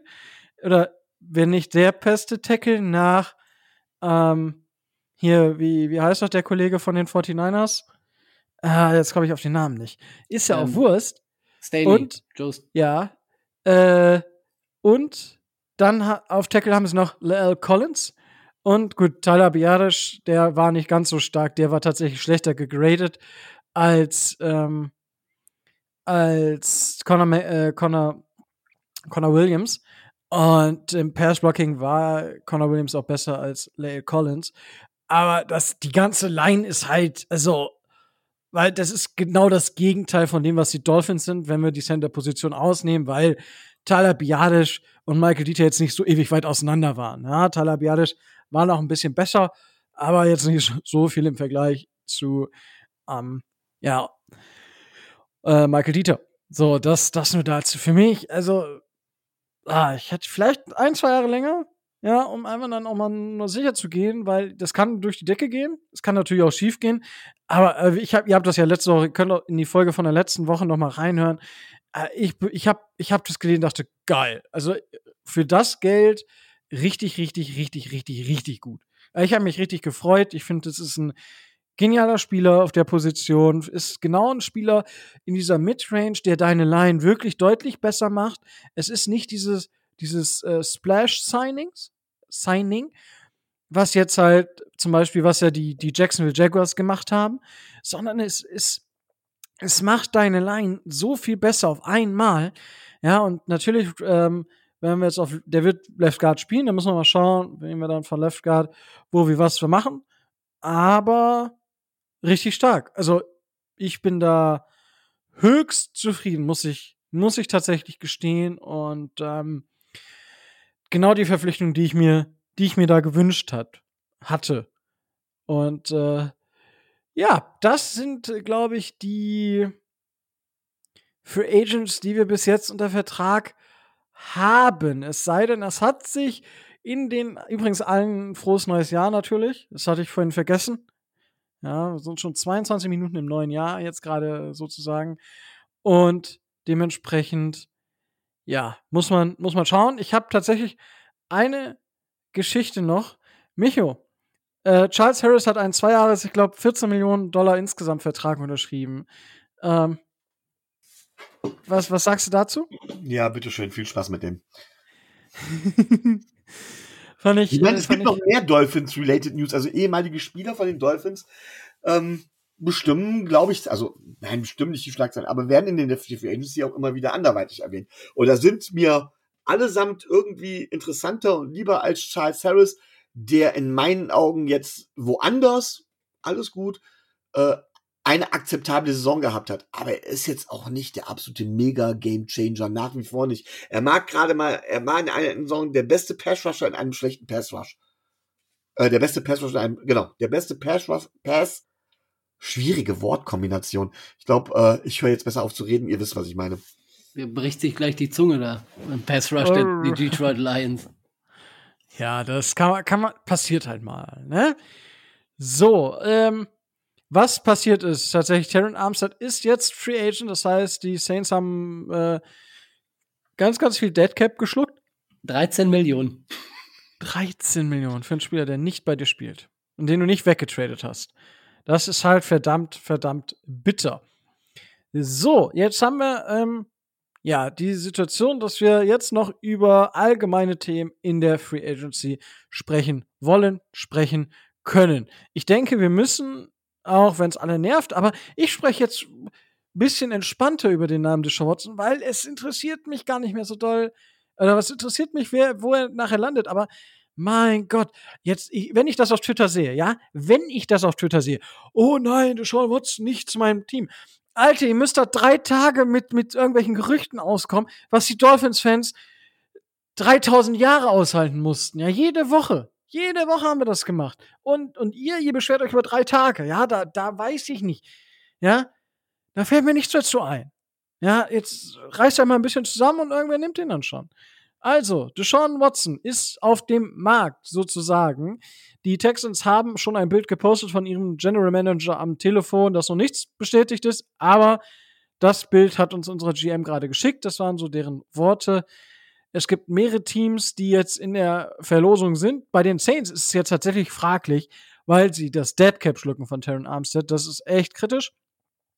Dazu muss man dann mal schauen, ob die Saints, die ja momentan wo Frontrunner sind, ob da wirklich was passiert. Die Browns sind mit dabei. Die Falcons haben großes Interesse an Deshaun Watson. Oh, Tobi, habe ich wen vergessen? Äh, Browns, Falcons, ähm, warte mal, äh, Saints, äh, ein viert, äh, irgendein viertes Team, das fällt mir jetzt aber gerade. Panther. Panthers. Ja, klar, Carolina, ja, die sind ja ewig dran schon an ihm. Die vier sind es wohl in erster Linie, die äh, starkes Interesse daran haben, ein Trade-Paket für ähm, Deshaun Watson fertig zu machen. Ähm, ob man das jetzt machen muss. Wir hatten nicht den Vorteil, dass wir, dass die Situation, also zumindest die, die juristische Situation rund um seine Geschichten da ge einigermaßen geklärt war. Den Vorteil hatten wir nicht, aber ich kann das absolut nachvollziehen, Rico mich hat das auch schon aufgeregt, äh, dass die sich alle beschwert haben, ja, aber dann bitte nicht so, dann kriege ich moralische Bauchschmerzen. Ne? Ich sage ja, viel Spaß. Hatten wir, hatten wir jede Woche, mussten wir über den Mist reden. Richtig. Also gut, natürlich ist es, also ist es natürlich nachher doof für ein Team, was halt Deshaun Watson holt. Ich meine, man muss das halt natürlich so ein bisschen aus. Bei ihnen ist, ist das natürlich dann schon wieder eine krasse Nummer. Ja, man kann halt das bei, also bei vielen sagen, so einen Hill, ähm, ja, wie sie alle heißen, die Frauen geschlagen haben, die ihre Kinder schlagen und so weiter und so fort. Was absolut eigentlich gehören diese Spieler dann natürlich nicht in die NFL, aber auch darüber haben wir gesprochen im Rahmen der Kevin Ridley ähm, Sperre, dass ja, das ist das einfach, also da muss man jetzt mal aufpassen, was noch passiert, aber im Prinzip gibt es keinen kein Strafenkatalog gegen ähm, ja, Sachen, die gerichtlich, juristisch ausgefochten sind und aber moralisch absolut verwerflich sind. Und klar, man kann sagen, natürlich, äh, er ist ja, ähm, ja, er ist ja nicht, nicht direkt äh, verknackt worden. Okay, das heißt nur, dass er nicht verknackt wurde, aber das heißt ja nicht, dass er unschuldig ist. Die Zivilverfahren stehen immer noch aus. Aber gut, darüber brauchen wir jetzt nicht mehr sprechen. Es geht jetzt einzig und allein wirklich darum, wo er hingeht. Und ich weiß, also ich, die, die Panthers sind für mich tatsächlich ähm, ja so das Team, wo ich fast am ehesten glaube, dass, dass er hingeht. Ich weiß nicht. Micho, wie siehst du das? Ich habe mittlerweile den Verdacht, dass er tatsächlich zu den Falcons geht. Also, ähm, die Falcons, ich glaube tatsächlich, er kann sich ja aussuchen. Es gibt, er hat ja eine No-Trade-Klausel drin ähm, von den vier Teams die da sind, sind meiner Meinung nach die Panthers das unattraktivste Team. Ich könnte mir vorstellen, dass er halt eben zu den Falcons geht, die zumindest wenigstens noch mit ihrem Quarterback anständig umgegangen sind, denn sie haben Matt Ryan darüber informiert. Die Browns haben so ein riesiges Interesse an ihm, dass es ihnen scheißegal ist, was mit Baker Mayfield passiert. Den haben sie noch nicht mal drüber informiert. Äh, den, äh, mit dem wollen sie einfach nicht mehr weitermachen. Sie haben jetzt irgendwas noch äh, gegeben, äh, bekannt gegeben, sie bräuchten einen Quarterback, der sich benimmt wie ein Erwachsener. Naja, ob der Sean Watson dann der Richtige ist, hm, ist dann die Frage. Ähm, ich hätte ja ursprünglich mal gedacht gehabt, dass er zu den Steelers geht oder sowas und die Nachfolge von Big Ben antritt. Das ist es jetzt nicht geworden, aber tatsächlich glaube ich am ehesten zu den Falcons. Das erscheint mir fast am wahrscheinlich, also erscheint mir am realistischsten. Weil letztendlich bestimmt es die Sean Watson. Die Trade-Angebote sind angenommen worden und die Sean Watson wird einfach nur sagen, okay, ich gehe dahin, weil alle anderen, da ziehe ich meine No-Trade-Klausel. Und es entscheiden nicht mehr die Texans dann. Okay, ja, das ist richtig. Die äh, Klausel hat er immer noch. Ähm, Tobi, was denkst du, wo er hingehen wird? Also wenn er sportlich irgendwas erreichen will und nicht nur aufs, äh, nicht nur aufs Geld aus sein will, dann sollte er zu den Cleveland Browns gehen. Ähm, kann ich mir aber ehrlich also kann ich mir nicht so vorstellen, möchte ich mir auch nicht vorstellen, weil ich die eigentlich ganz, äh, ganz sympathisch fand. Ähm, von, von daher, ich denke, er wird, äh, wird zu den Panthers gehen nach Carolina. Die haben sich um ihn bemüht, als noch diese ganzen, äh, als noch diese ganzen Dinger im Raum sind und ich schätze ihn so ein, dass er das, ähm, das vielleicht mit in die Waagschale wirft und sagt, ja, die haben an mich geglaubt, äh, die vertrauen mir, ähm, die haben mir schon vertraut, als, äh, als das noch nicht klar war und ähm, ich kann mir denken, dass er dahin geht. Alles klar. Schauen wir einfach dann mal ab, aber damit haken wir das jetzt einfach mal ab und gehen in eine News, die ich tatsächlich krass finde. Und zwar wird es bei den Tennessee Titans einen Post-First-June-Cut geben. Und zwar entlassen diese, ähm, ja, Julio Jones. Und äh, Micho, was möchtest ja, du dazu das sagen? Das, was ich in dem Zusammenhang gehört habe, war, äh, oder ist ein Tweet von den Atlanta Falcons Germany, äh, die gefragt haben, äh, sorry, kriegen wir eine Rückerstattung für Julio Jones? Der hatte doch eigentlich noch Garantie, oder? und man muss mal bedenken, viele wollen ja, oder ich habe jetzt schon die ersten Stimmen gehört, oh, Julio Jones zu den Dolphins, weil wir brauchen ja Hilfe auf Wide Receiver. Meiner Meinung nach war Julio Jones ein Spitzen Receiver. Man sollte allerdings auch bedenken, der hat genauso viele Touchdowns in der letzten Saison erzählt wie Christian Wilkins. Ja, also richtig. Und äh, ja, es ist, äh, äh, ich bin kein Fan davon, ihn jetzt unter Vertrag zu nehmen, weil ich glaube nicht, dass er uns viel weiterbringt. Gerade er war viel verletzt so und ja, wir, wir reden den ganzen Tag über verletzte Receiver. Like, actually, warum sollten wir uns den noch antun? Ich glaube, dass er dafür zu viel Geld verdienen würde. Tobi, wie schätzt du die Situation rund um äh, Julio Jones ein? Es hat bei den, bei den Titans quasi nie funktioniert. Also die haben viel ausgegeben für nichts. Ähm, er ist ein zu hohes Risiko für, für uns auf jeden Fall. Ähm, ich würde sogar so weit gehen, wir brauchen ihn eigentlich nicht. Dafür ist er dann auch, ist er dann auch zu teuer. Und man sollte vielleicht ähm, dazu übergehen, äh, übergehen, die diese großen Wide Receiver Splashy Signings äh, nicht zu fordern, weil die wird es, glaube ich, dieses Jahr bei den Dolphins äh, nicht noch geben, nachdem wir eben äh, Herrn Wilson schon verpflichtet haben. Er wird irgendwo, wird da unterkommen. Irgendwer wird's mit, mit ihm versuchen. Wenn er fit bleibt und dann kann er sicherlich wieder ein hohes Niveau erreichen, aber ob er jemals wieder der Julio Jones wird, der er mal war, das wage ich zu bezweifeln. Da ist einfach vorbei. Ja gut, das wäre auch zu krass, aber gut, dann sind wir uns da ja einig. Ähm, eine witzige Sache, die ich jetzt noch ansprechen könnte, danach könnt ihr gerne noch Sachen mit reinbringen, es sei denn, es passiert irgendwas. Und zwar, ähm, Tobi, du wolltest ja eh über Drew Rosenhaus sprechen. Es ist einer seiner Spieler ist Free Agent geworden jetzt und zwar Eric Flowers. Ja, wie sieht's aus? Ja, Eric Flowers ist bei den äh, bei den Washington Commanders ähm, einem großen den Grund noch nicht wissenden äh, Sparkurs zum Opfer gefallen. Also die haben Landon Collins äh, entlassen, sie haben ähm, wie gesagt Eric Flowers äh, gehen lassen. Also sie machen da relativ viel, viel Cap Space frei. Und man fragt sich halt, wofür?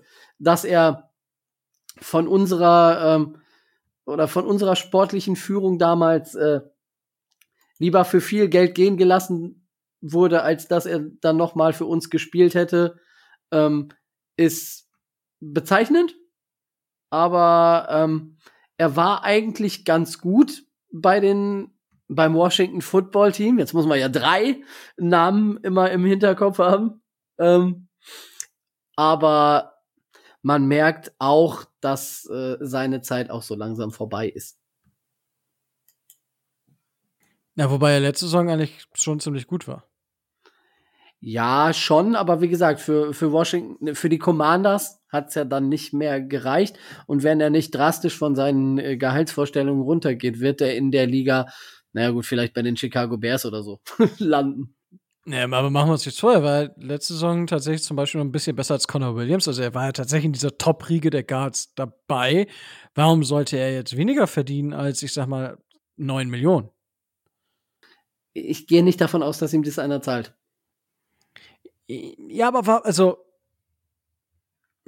dass ja, er das möchte, dass er das möchte, ist, äh, ist gut. Äh, da haben wir gleich auch noch einen anderen Fall, über den wir äh, sprechen können. Der möchte ja auch mehr verdienen. Aber ähm, ich sehe den Markt halt nicht so stark, dass ich sage, das wird ihm einer bezahlen. Also er wird da Abstrich, äh, Abstriche machen müssen. Ja, also ich denke, aber also wie gesagt, aus seiner Sicht äh, ergibt es, also finde ich das schon gerechtfertigt, dass er sagt, ja, gut, also für unter sieben würde ich jetzt auf gar keinen Fall spielen und da müsste man mal schauen, was da ist. Ich weiß nicht, Micho, ähm, kann ich dich für äh, Eric Flowers begeistern? Äh, grundsätzlich wäre er ein Upgrade bei uns. Äh, ich meine, er ist nun mal gecuttet worden, alles gut. Ähm, aber es wäre vieles ein Upgrade bei uns. Grundsätzlich ja, aber ist auch die Frage halt eben, wie viel, ne?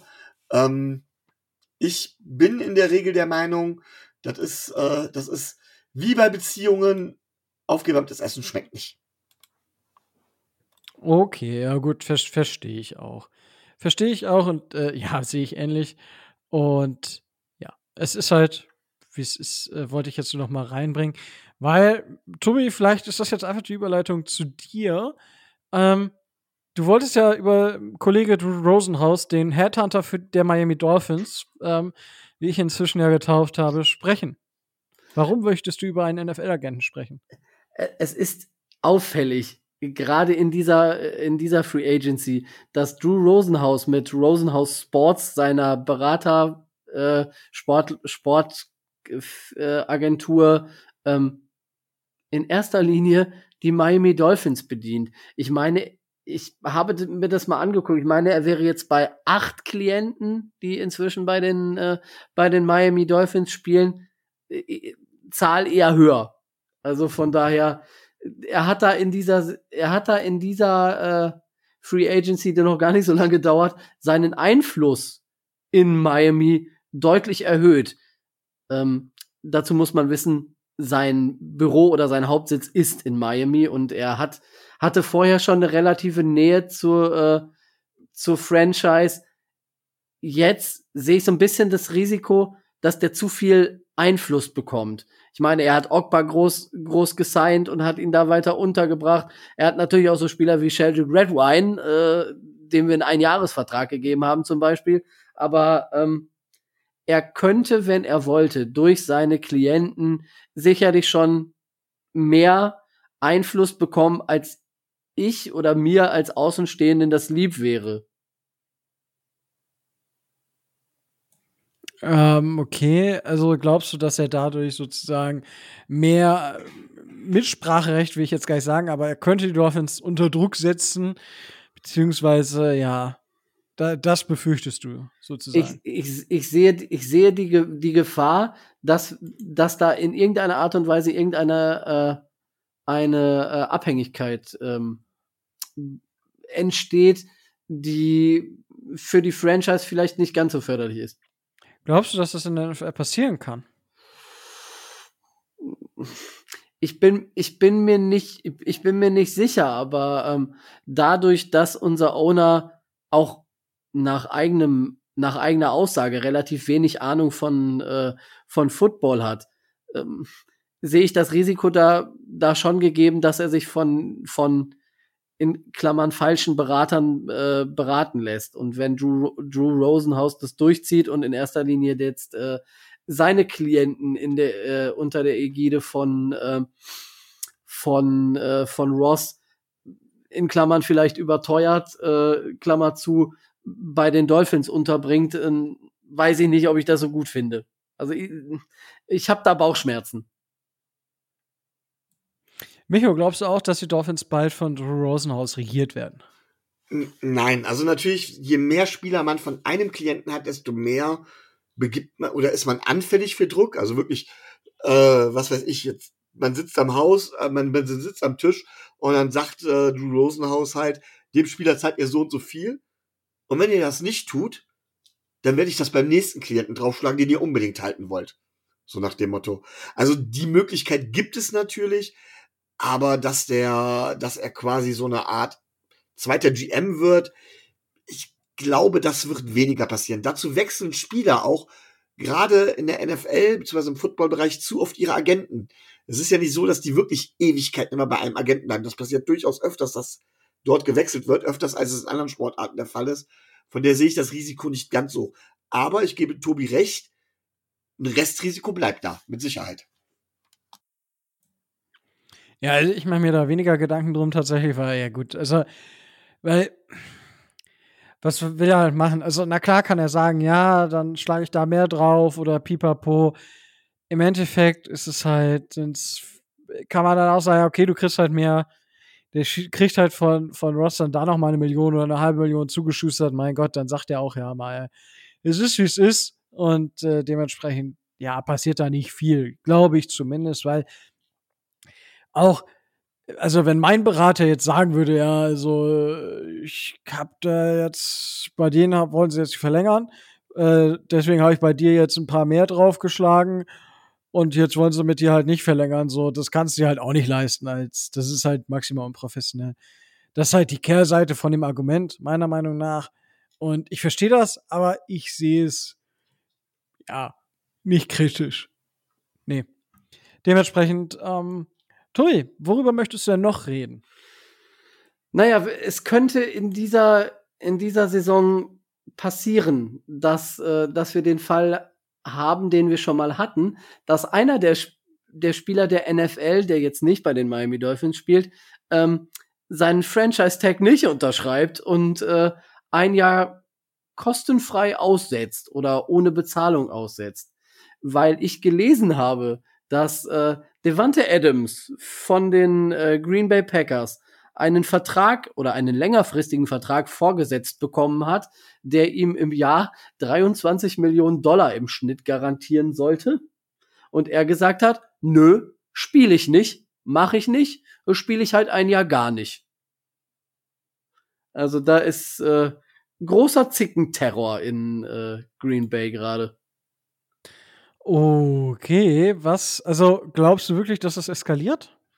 Ähm, ich kann mir nicht vorstellen, dass, ähm, dass, äh, dass Green Bay das zulässt, dass der nicht spielt. Aber das habe ich damals bei, bei Le'Veon Bell und äh, den Steelers auch gesagt, dass er sich das nicht würde leisten können, ein Jahr auszusetzen. Dann hat er ausgesetzt. Also ähm, man soll nie, nie sagen. Aber ähm, ich find's äh,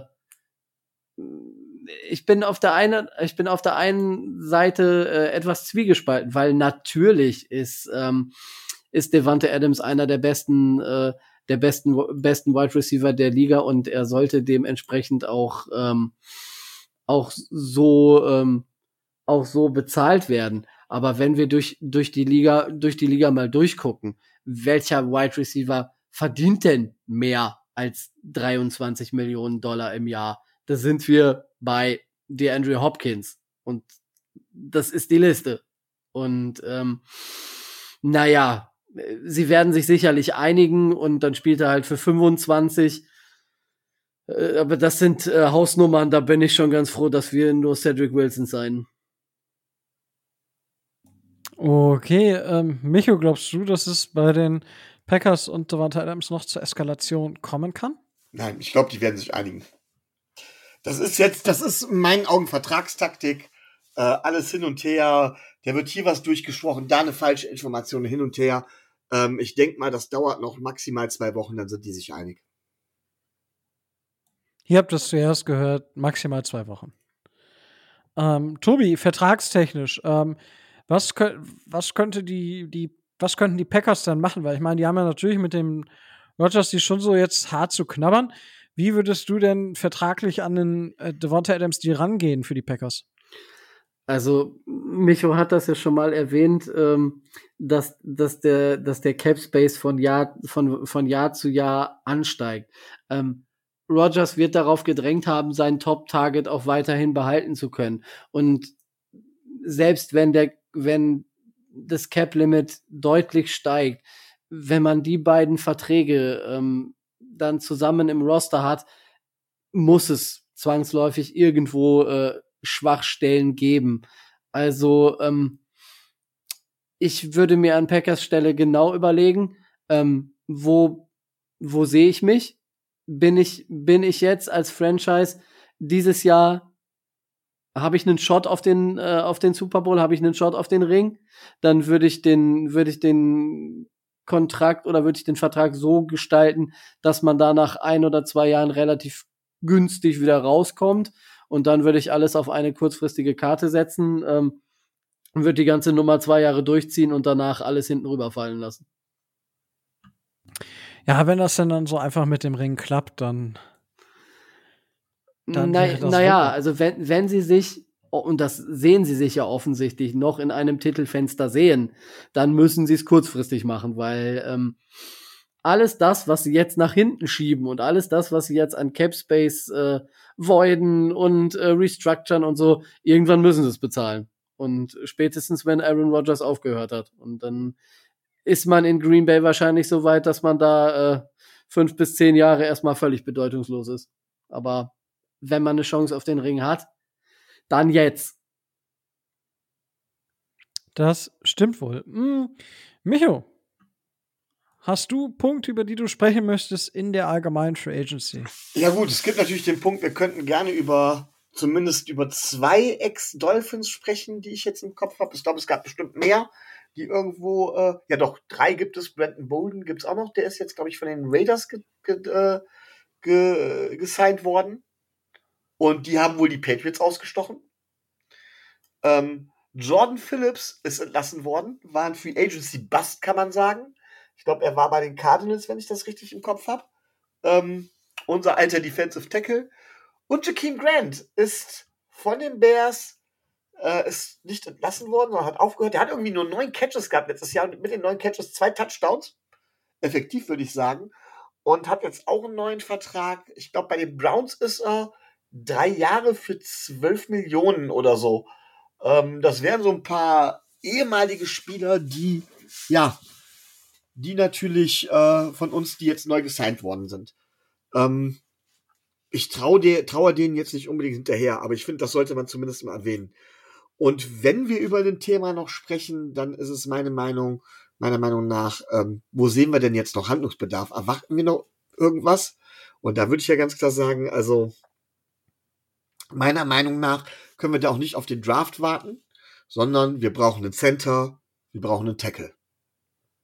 So. Einen Guard haben wir, einen Center und einen Tackle muss noch irgendwie kommen. Und ähm, damit, damit wir unsere O-Line einfach stabilisieren. Ich glaube nicht, dass wir das anders hinkriegen. Ich weiß nicht, ob ihr das anders seht, aber das ist für mich so Prio Nummer eins. Und ich finde es gefährlich, wenn wir uns nur auf Armstead verlassen sollten. Weil das kann ich mir irgendwie nicht so ganz vorstellen. Was sagt ihr? Tobi. Ja, ähm, ich hatte das, hatte das im, im Vorgespräch schon mal, äh, schon mal erwähnt. Ähm, es warten ja alle, gerade auch so bei den, bei den Offensive Tackeln, äh, relativ viele auf so einen fallenden Dominostein und dass es da einen Domino-Effekt äh, gibt. Es gibt nicht viele Offensive Tackle, ähm, die schon neue Verträge unterschrieben haben.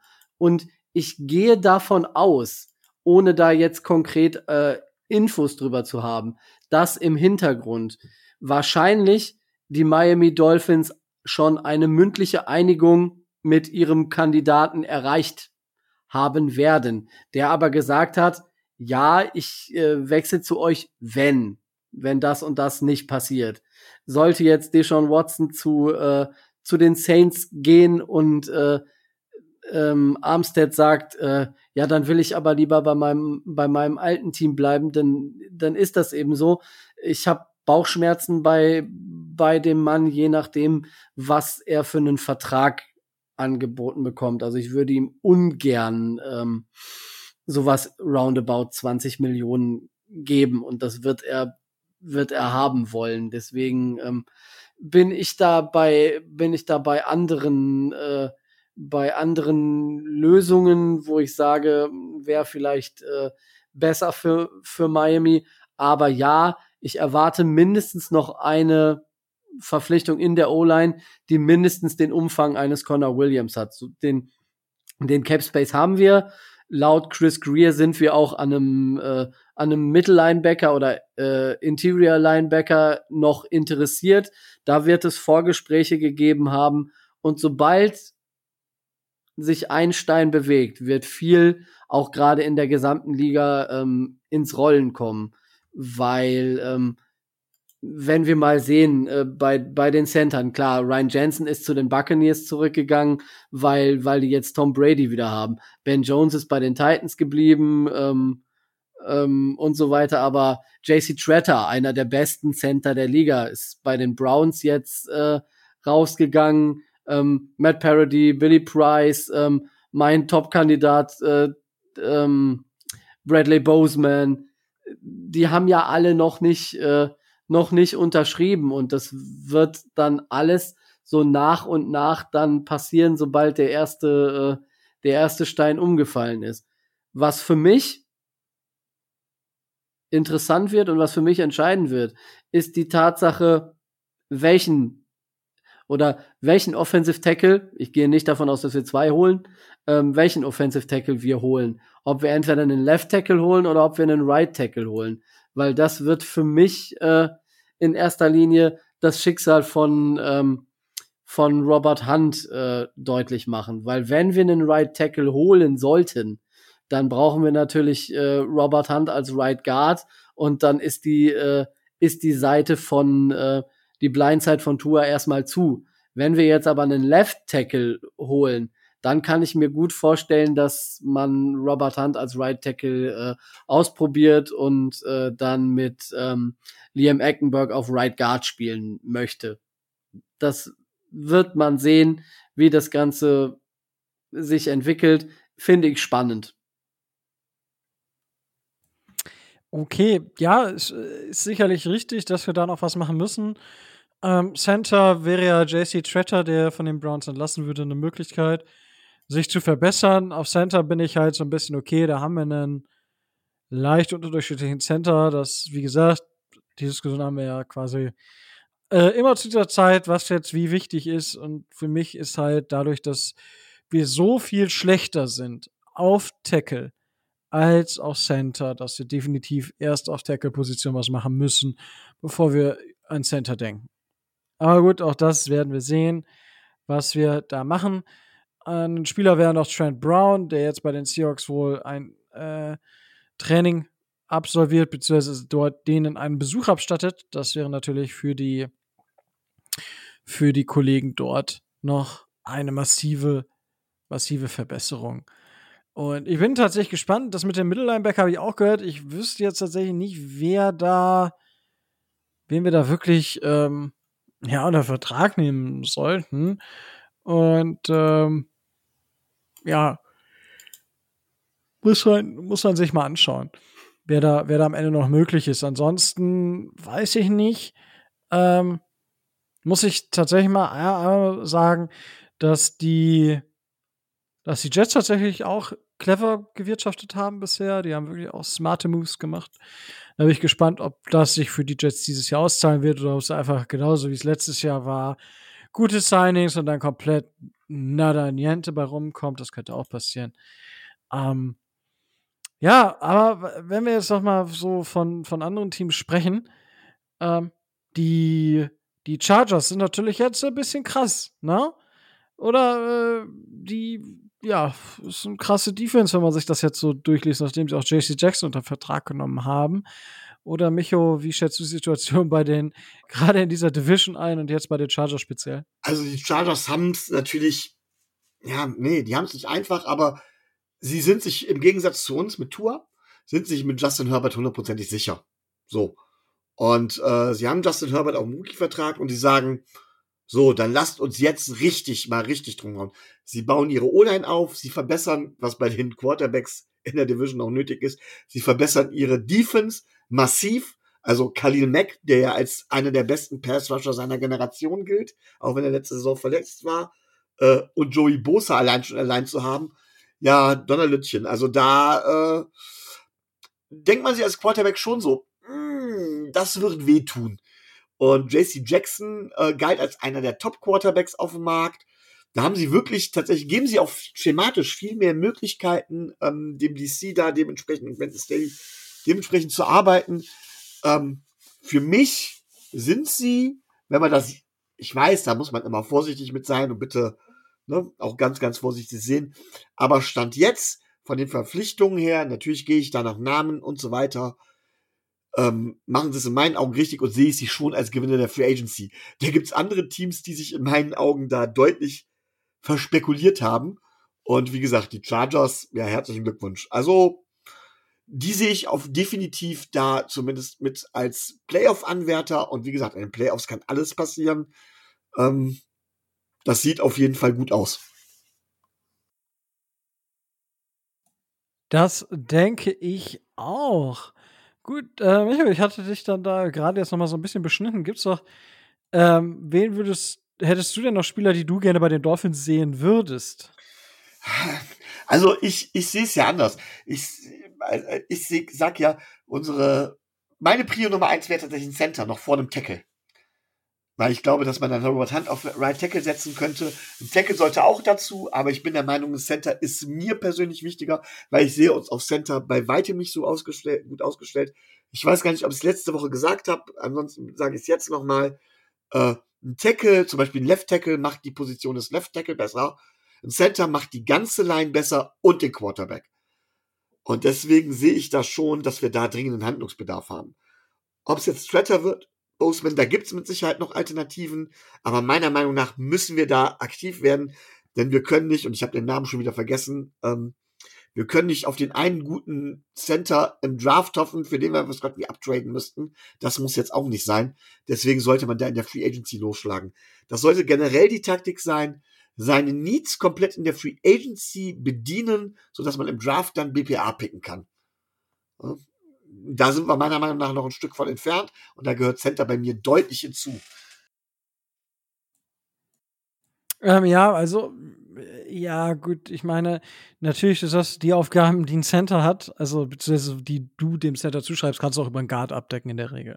Also du brauchst ja einfach einen, die Erfahrung, der dir genau, der die Spieler identifiziert Und das ist nicht bei allen Teams auch der Center. Dementsprechend bin ich da halt noch ein bisschen anders unterwegs. Aber klar, ähm, das ist dazu. Ich habe gerade, ich bin, ich bin erschrocken. Die Dolphins haben sind im unteren Tier dieses Jahr, was den, äh, was das Draftkapital angeht. Ich bin erschrocken. Das geht so nicht. Wie, wie kann sowas passieren? Ganz oben sind die Jets tatsächlich. Die haben ja auch reichlich. Ja, Jets, Giants, Eagles. Das sind äh, 1, 2, 3. Lions und Jaguars, logischerweise. Und danach der Rest. Das kam nur gerade rein. Das dachte ich, äh, ja, lasse ich euch mal dran teilhaben. Jetzt wäre die Frage, ähm, Micho, hast du noch irgendwas, worüber du jetzt Free Agency-mäßig sprechen? Ja, wenn wir gerade eben schon so ein bisschen über meine Gewinner quasi der Free Agency Stand jetzt gesprochen haben, die Chargers, dann würde ich zumindest gerne die Verlierer ansprechen. Und das sind mein, in meinen Augen tatsächlich die Dallas Cowboys, die ja teilweise ihre Free Agents nicht halten konnten, wo die, denen wirklich die Spieler von, der, von den Fahnen gehen. Wenn man bedenkt, dass in dem Team selber auch nicht alles rund läuft, dass auch ein Dak Prescott meiner Meinung nach zu Recht angezählt ist. Man verliert äh, den Wide Receiver Room, der gerade so ein bisschen auseinanderbricht. Man verliert in der O-Line Spieler ähm, und dann die Geschichte mit Wendy Gregory, wer es nicht mitbekommen hat, äh, die haben die Cowboys sich absolut verzockt. Die haben mit Randy Gregory einen neuen Vertrag ausgehandelt. dann sollte es zur Vertragsunterschrift kommen. Und dann wollten sie nochmal nachverhandeln und was an dem bestehenden Vertrag ändern. Und dann hat Henry gesagt, wisst ihr was? Randy Gregory, wisst ihr was? Die Broncos haben mir genau dasselbe angeboten, was ihr mir angeboten habt. Ihr wollt jetzt was nachverhandeln. Ich verlasse euch. Schön. Und ähm, wenn man auch sonst guckt, beim Passwash sieht es ganz, ganz übel aus. Immer mehr gute Passwasher werden im Moment tatsächlich gesigned. Zu Darius Smith zum Beispiel zu den Ravens. Und die Broncos haben, äh, die Broncos heißt schon, die Cowboys haben echt das absolute Nachsehen. Für mich in der Beziehung ganz klar die Verlierer der Free Agency und äh, ja, klassischer Fall von verzockt. Und ähm, wie seht ihr das? Glaubt ihr, dass die Cowboys nächstes Jahr irgendwie eine Rolle spielen werden, stand jetzt zumindest, um die Playoffs, Rico? Ja, weil hast du dir die Division mal angeguckt, in der sie spielen? Ja, hallo, die Commanders, die Eagles. Also, meine, das da ist hast halt. du Carson Wentz, ja, der kennt die Division nun mal aus dem FF. Da hast du Jalen Hurts, der in sein drittes Jahr geht. Also. Und du hast natürlich Ja. äh, Daniel Jones, ne? Ja, wie gesagt, diese Division ist einfach wide open, also sie ist deutlich offener als letztes Jahr. Und es, dieser Untergang, wenn man das so beschreiben möchte, der, diese Untergangsstimmung, begann bei den Dallas Cowboys einfach damit, dass sie Ezekiel Elliott diesen doofen Monstervertrag gegeben haben. Selber schuld. Dadurch konntest du Mary Cooper nicht halten, hattest ihn für einen Apfel und ein Ei zu den äh, Browns getradet. Dadurch konntest du Connor, Connor Williams nicht halten, Cedric Wilson. Vielleicht traden wir sogar noch für Collins. Das würde ich tatsächlich auf Tackle begrüßen. Das wäre eine Möglichkeit, nicht Top Money zu bezahlen, aber man hätte trotzdem einen sehr, sehr guten Spieler. Ja, das wäre, und man könnte vielleicht, ja, mein Gott, gibt's den halt einen Sechs-Runden-Pick oder sowas. Wenn die ihn für einen Fünf-Runden-Pick Mary Cooper wegtraden, dann können die auch für einen Sechs-Runden-Pick Collins wegtraden. So, dann heißt man demnächst halt die, die Dallas Dolphins oder die Miami Cowboys, aber I don't care, wenn wir die besten Spieler da rausgeholt haben oder gute Spieler für gutes Geld, für faires Geld da rausgeholt haben, dann ist es mir das definitiv wert. Aber die Cowboys sind absolut echt momentan Dumpster Fire, das ist echt richtig wild. Tobi, wie siehst du das? Ja, also ich habe sie bei den nicht ganz so guten Teams auch relativ weit vorne. Ähm, was vielleicht für uns noch äh, relativ entscheidend ist, ähm, ich habe bei den nicht ganz so guten Teams auch zwei Teams aus der AFC East mit dabei, die äh, aus meiner Sicht bisher nicht wirklich gut äh, eine gute Rolle spielen und nicht wirklich gut äh, gut abgeschnitten haben. Einmal ähm, die Bills, weil die Bills äh, sowohl in den äh, in den Gerüchten äh, rund um Chandler Jones äh, mit beteiligt waren. Sie waren auch angeblich an Emmanuel Ogba interessiert. Also sie waren bei mehreren äh, Edge-Rushern mit im Gespräch. Gekommen ist letzten Endes jetzt keiner. Das äh, sagt schon aus. JD McKissick, ihr neuer äh, Wunder-Running Back, den sie verpflichten wollten, da haben wir ja schon drüber gesprochen, hatte einen Vertrag unterschrieben.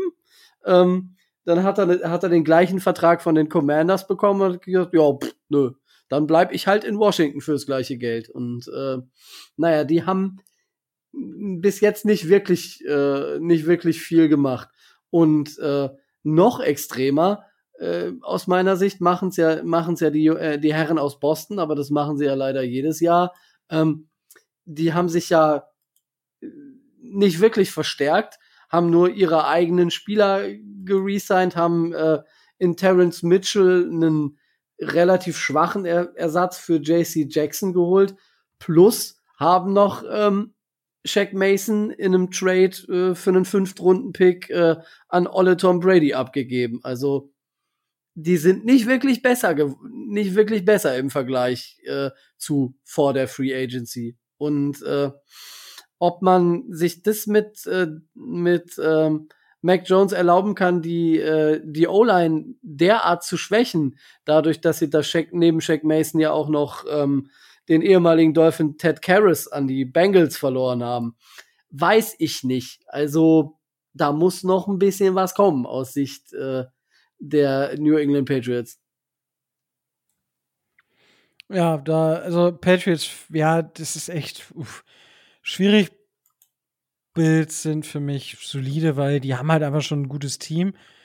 Und natürlich ist das ein bisschen nach hinten losgegangen, aber es ist jetzt kein, kein Land. Und ich bin tatsächlich gespannt. Also es gibt noch sehr, sehr viele Linebacker auf dem Markt, die zu den Dolphins passen würden. Und da müsste man noch mal schauen, was, was denn möglich wäre, weil da kann man sicherlich auch den, den Preis ordentlich drücken. Und ansonsten gibt es noch einige Spieler, die jetzt so in der dritten, vierten Runde der, der Free Agency interessant werden, weil der Preis dann langsam runtergeht. Und dann werden die Dolphins da, denke ich, noch sehr, sehr gerne zuschlagen bei dem einen oder anderen Spieler. Denke ich zumindest. Ähm, weiß nicht, Micho, hast du denn sonst noch irgendwelche Verlierer neben den Cowboys? Also Bills hätte ich wegen JD McKissick vielleicht noch mit draufgenommen. Ähm, ansonsten ist es im Moment schwer zu sagen. Es gibt so einige Teams, die sich im Mittelfeld müssen. Klarer Verlierer, Verlierer ist für mich natürlich Baker Mayfield, ähm, der irgendwie ganz klar von den Browns aufs Abstellgleis geschickt wird. Ähm, die Seahawks da verstehe ich, das verstehe ich bei denen auch nicht so ganz. Also sie geben ihren, ihren Franchise-Quarterback ab irgendwie und äh, rüsten aber jetzt trotzdem noch irgendwie auf, als ob die es wirklich mit Drew Lock versuchen wollen. Aber wirklich als Verlierer so richtig spontan, da habe ich vielleicht auch nicht den richtigen Überblick drüber. Aber was ich so sehe, ja, vielleicht tatsächlich die Commanders, weil ich auch nicht verstehe, was die machen. Ähm, dieser, dieser, da haben wir letzte Woche schon drüber gesprochen, über den Trade mit Carson Wentz. Aber das ist so Teams, die so ein bisschen verzweifelt sind oder verzweifelt wirken. Das heißt, äh, stand jetzt wahrscheinlich auch noch die Panthers oder sowas, die ich dazu zählen würde. Ähm, da muss man sehen, wie es läuft. Also insgesamt ist das Bild für mich noch ein bisschen zu schwammig und die Cowboys habe ich im Moment halt einfach wegen der ganzen Situation irgendwie. Im Moment sieht es so aus, das kann ich natürlich noch ändern. Aber für mich sieht es im Moment klar aus, dass die, dass die Cowboys relativ weit vorne da sind. Ja, das würde ich unterschreiben. Gut, also ich habe dann nichts mehr. Tobi, hast du noch etwas, worüber du unbedingt reden möchtest? Worüber ich unbedingt reden möchte, nicht. Ähm, es ist nur jetzt klar, welche, welche Draft-Picks wir von den 49ers bekommen haben im Trade äh, des letzten Jahres. Es handelt sich hierbei nämlich um einen Compensatory Pick. Da war nicht ganz klar, welcher von denen, die, äh, die San Francisco bekommt, jetzt an, an uns weitergereicht werden. Es ist in Runde 3 Pick 102. Ja, tatsächlich haben wir gar nicht so viele dieses Jahr. Also das, damit kann man zumindest arbeiten und es ist ein schöner Pick, den wir da haben und ja, ich glaube, wir hatten unseren eigenen Third Rounder haben wir, glaube ich, auch nicht, oder wie war das? Ne? Äh, unseren eigenen Third Rounder haben wir nicht, den haben wir dafür benutzt, um für Liam Eckenberg hochzutraden. Stimmt, ich erinnere mich. Anstattdessen hätte man vielleicht einen anderen Center holen können, aber das ist längst über den Berg drüber. Gut. Jetzt sind auch keine anderen News mehr äh, irgendwie reingekommen bis jetzt. Wahrscheinlich werden wir gleich die, äh, die die Folge schließen, dann bricht die Hölle über uns hinein und wir denken uns, na, hätten wir mal noch zehn Minuten länger aufgenommen. Aber ich weiß nicht. Oder Michael, hast du jetzt ein Thema, worüber du noch zehn Minuten reden möchtest? Nein. Wunderbar. Dann sind wir tatsächlich jetzt, ja, mehr oder weniger pünktlich. Gibt's ja nicht. Es sei ich hole jetzt noch 10 Minuten Monolog. Nein, das tue ich nicht. Ich sage wieder, dass es mir wieder super viel Spaß gemacht hat mit euch über Football, über die Miami Dolphins, über die Free Agency, wieder eine der spannenden Phasen in der NFL, wo die Teams am ehrlichsten mit uns sind, zu reden. Und ich hoffe, euch da draußen hat es genauso viel Spaß gemacht. Und wenn ihr uns unterstützen wollt, dann geht das auf zwei verschiedene Arten und Weisen. Einmal monetär und einmal nicht monetär. Ihr könnt auch ja quasi uns unter Vertrag nehmen, wie die Free Agency sozusagen. Das geht schon ab 2,50 Euro pro Monat. Das ist quasi ein halber großer Cappuccino oder ein ganzer kleiner Cappuccino. Dafür bekommt ihr in der Saison auf jeden Fall immer meist so einen kleinen Live-Ticker von mir. Und ja, wir versuchen immer noch was zusätzlich zu machen. Es ist aktuell einfach verdammt schwer. Aber wenn ihr sagt, okay, das ist cool, aber das möchte ich nicht so gerne, dann geht das, ist das vollkommen in Ordnung. Ihr könnt uns auch einfach dadurch unterstützen, dass ihr uns überall da abonniert, wo es Podcasts gibt und uns auch da einfach mal eine Review hinterlasst. Zum Beispiel bei Spotify kann man so eine Review hinterlassen. Danke für die ganzen Reviews, die da reingekommen sind. Das ist echt, ich glaube, richtig viele gewesen, als ich das letzte Mal reingeschaut habe. Wirklich danke dafür. Und bei Apple Podcast könnt ihr auch gerne eine Bewertung schreiben und auch auf YouTube einfach abonnieren, den Daumen hoch. Darüber freuen wir uns mindestens genauso viel, sehr wie, wie über alles andere. Und dann, ja, schauen wir mal, was diese Free Agency noch für uns zu bieten hat. In der nächsten Woche gibt es mehr. Und bis dahin bleibt mir nichts anderes mehr zu sagen als stay tuned and fins up.